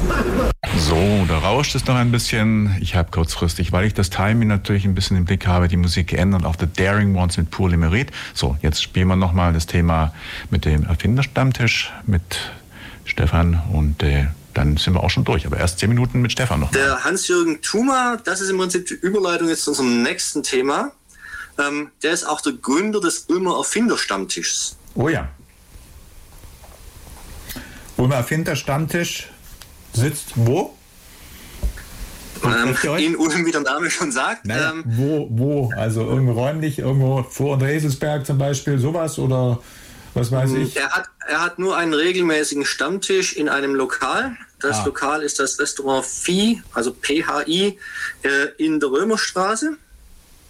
Und der Stammtisch ist immer am 20. des Monats, außer es ist ein Montag, dann am Dienstag. Ähm, das hat damit zu tun, dass das Lokal am Montag Ruhetag hat. Okay. Uhrzeit? Also immer, immer am 20. des Monats, außer Montag, dann Dienstag äh, um 19.30 Uhr. Ähm, diesen Erfinderstammtisch gibt es seit 2015. Mhm. Der ist aber äh, nicht von Anfang an in diesem Restaurant. Der ist äh, früher noch irgendwo in anderen Locations auch noch gewesen, aber seit ein paar Jahren sitzt er halt im, im Vieh. Ähm, und seitdem das mit der Pandemie losging, ähm, findet er halt gleichzeitig auch noch online statt. Sprich, es ist ein hybrider Stammtisch, es ist immer ein Laptop oder Tablet oder irgendwas am, am Stammtisch im Lokal, dass man sich auch aus der Ferne zuschalten kann. Oh ja. Den Zugangslink dazu gibt es dann, wenn man sich auf der Mailingliste vom Ulmer Erfinder Stammtisch einträgt. Ja, wie viele Erfinder gibt es denn in Ulm, beziehungsweise wie viele nehmen denn schon am Stammtisch teil? Ähm, ich sag mal, zum harten Kern würde ich mal so drei, vier Leute zählen wollen, aber wir haben halt immer wieder Abwechslung drin. Ähm, also ich muss dazu sagen, ich bin kein so ein Fan von vietnamesischem Essen. Ähm, ich mag zwar Chinesisch, aber Vietnamesisch ist irgendwie so eine, so eine Spur neben dem, was mir schmeckt. Und deswegen bin ich tatsächlich meistens nicht im Restaurant zu, anzutreffen, sondern äh, online zugeschaltet, obwohl Ja. ich halt auch aus Ulm bin. Ähm, wir haben aber definitiv halt auch Teilnehmer von weiter weg. Ähm, und wie gesagt, auch, auch am Stamm, also am Realstammtisch äh, immer wieder wechselnde Besetzungen mit, mit Leuten. Ich glaube, vorletztes Mal waren welche aus der Münchner Ecke dabei. Ähm, also es gibt ja auch diesen deutschen Erfinderverein, den DEV. Ähm, und da ist der Ulmer Erfinderstammtisch über den Hans-Jürgen Thumann natürlich auch irgendwie mit rein vernetzt. Ähm, auch wenn er, glaube ich, er war, glaube ich, mal irgendwie im Vorstand beteiligt, aber ist jetzt schon länger nicht mehr. Ähm, aber natürlich hat man auch immer wieder die, die Connections dahin und hat zu anderen Erfinderstammtischen aus der Region Connections. Ähm, es gibt halt auch diese Mailingliste, diese Rundmail, äh, wo der Hans-Jürgen dann mindestens einmal im Monat eher öfters noch Infos zum Erfindertum rausschickt.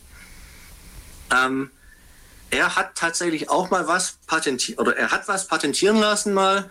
Ähm, kommerzieller Erfolg, damit ist ihm leider versagt geblieben. Ja. Ähm, aber er war halt auch derjenige, der mich auf die Idee gebracht hat, das Granophone jetzt Mhm. äh, als Gebrauchsmuster anzumelden, dass wir Okay. da halt auch diesen Schutz Oh ja. drüber haben, ähm, dass nicht irgendeine Firma das Design abgreift und, und Kohle damit macht.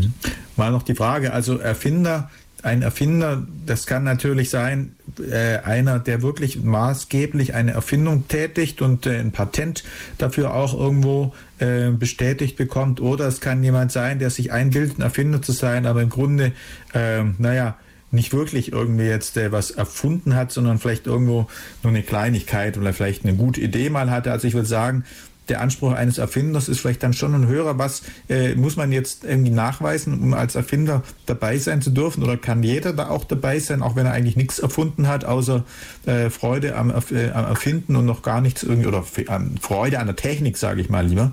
Äh, Gibt es also sprich äh, irgendwelche Nach äh, Befähigungsnachweise, die man führen muss, Erfinder zu sein, oder darf da eigentlich jeder hin? Also zum Ulmer Erfinder-Stammtisch gibt es den Slogan, jeder, der etwas erfunden hat, erfinden will, weiter oder auch nicht weiter weiß oder sonst mit Erfindungen zu tun hat, ist herzlich willkommen. Ja. Okay. Und jeder, der einfach Freude hat an der Technik im Endeffekt. Ja, es ist, es ist ja auch nicht hm. jede Erfindung unbedingt was Technisches, muss man dazu sagen. Stimmt auch. Hm. Ähm, da denke ich jetzt wahrscheinlich zu technisch, weil ich in der Richtung Engineering wahrscheinlich denke. Aber da hast du vollkommen ja. recht, natürlich, ja. Mhm. Ähm, nicht alles, was eine Erfindung ist, ist patentierbar mhm. oder äh, als Gebrauchsmuster schützbar.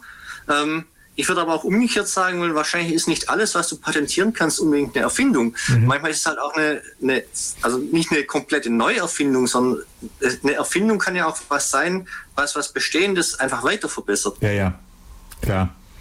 Also das, das, klassische Patent heutzutage ist ja eher so eine Patentschrift, so, wo erstmal erklärt wird, Stand der Technik ist und wir haben jetzt das gemacht. Mhm.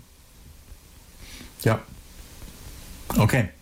Ja, also wir sagen es nochmal, Termin hast du gesagt, immer am 20. des Monats.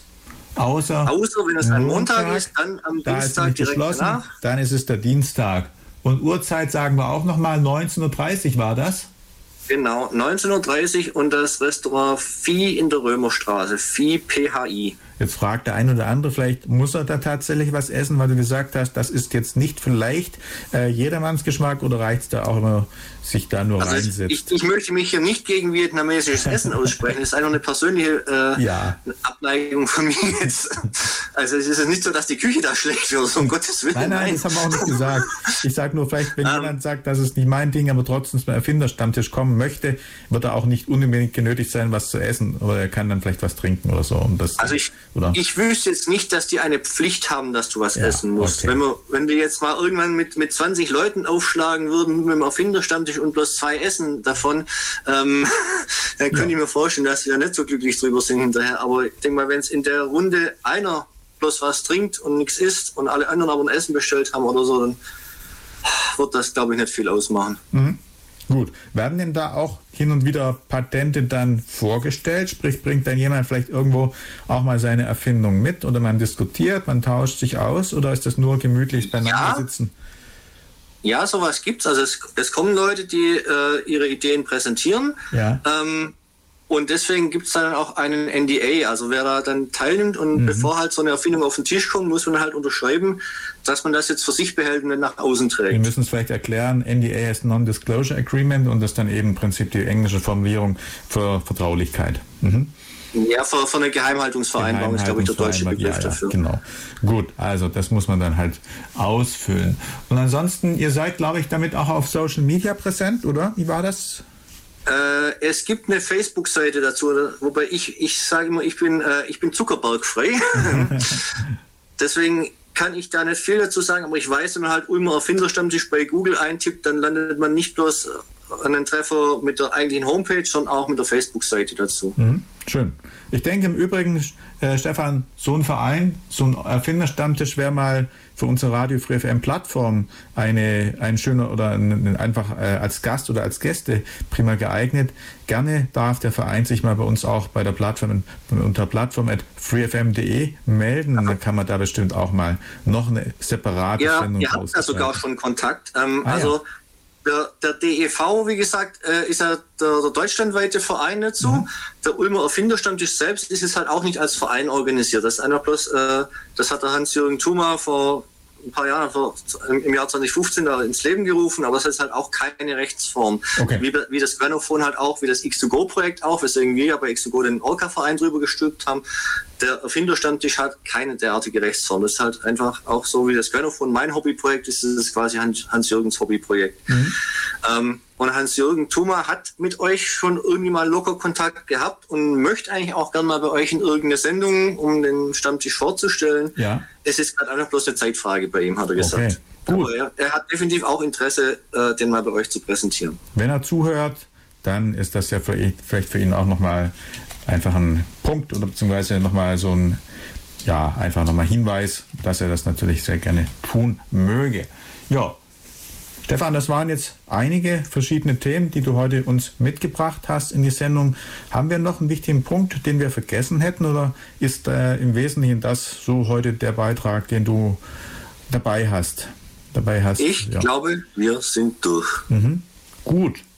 Wenn es dann soweit ist, Stefan, dann sage ich dir ganz herzlichen Dank und ich wünsche natürlich auch in Bezug auf deine ganzen Projekte, ob das X2Go, ob das die Weiterförderung des Orca, äh, ja, dieser, dieses Vereins, äh, dieses Vereins ist oder natürlich auch Granophone, wünsche ich dir und euch dann natürlich Erfolg und gerne, dass wir in absehbarer Zeit einfach mal eine Wissensstrahlung wieder ein Update machen. Bis dahin ist dann vielleicht Granophone auch fertig und tatsächlich dann auch die letzten technischen Schwierigkeiten ausgeräumt oder es gibt sonst was Neues vom Erfinderstammtisch. Machen wir gerne wieder Fortsetzung. Für heute würde ich ansonsten sagen, herzlichen Dank, dass du heute da warst, dir Zeit genommen hast und uns dann doch gute 80 Minuten über all die Themen berichtet hast. Dann, ja, Ja, ich, danke für die Einladung. Freue mich, dass ich da sein durfte. sehr gerne. Ja, und hoffentlich bis bald. Ja, bis bald. Tschüss, Stefan. Tschüss. So, und dann sind wir wieder live zurück im Studio. Das war also der Stefan Bauer, der uns, wie gesagt, dann schon vorproduziert am Donnerstag oder mir über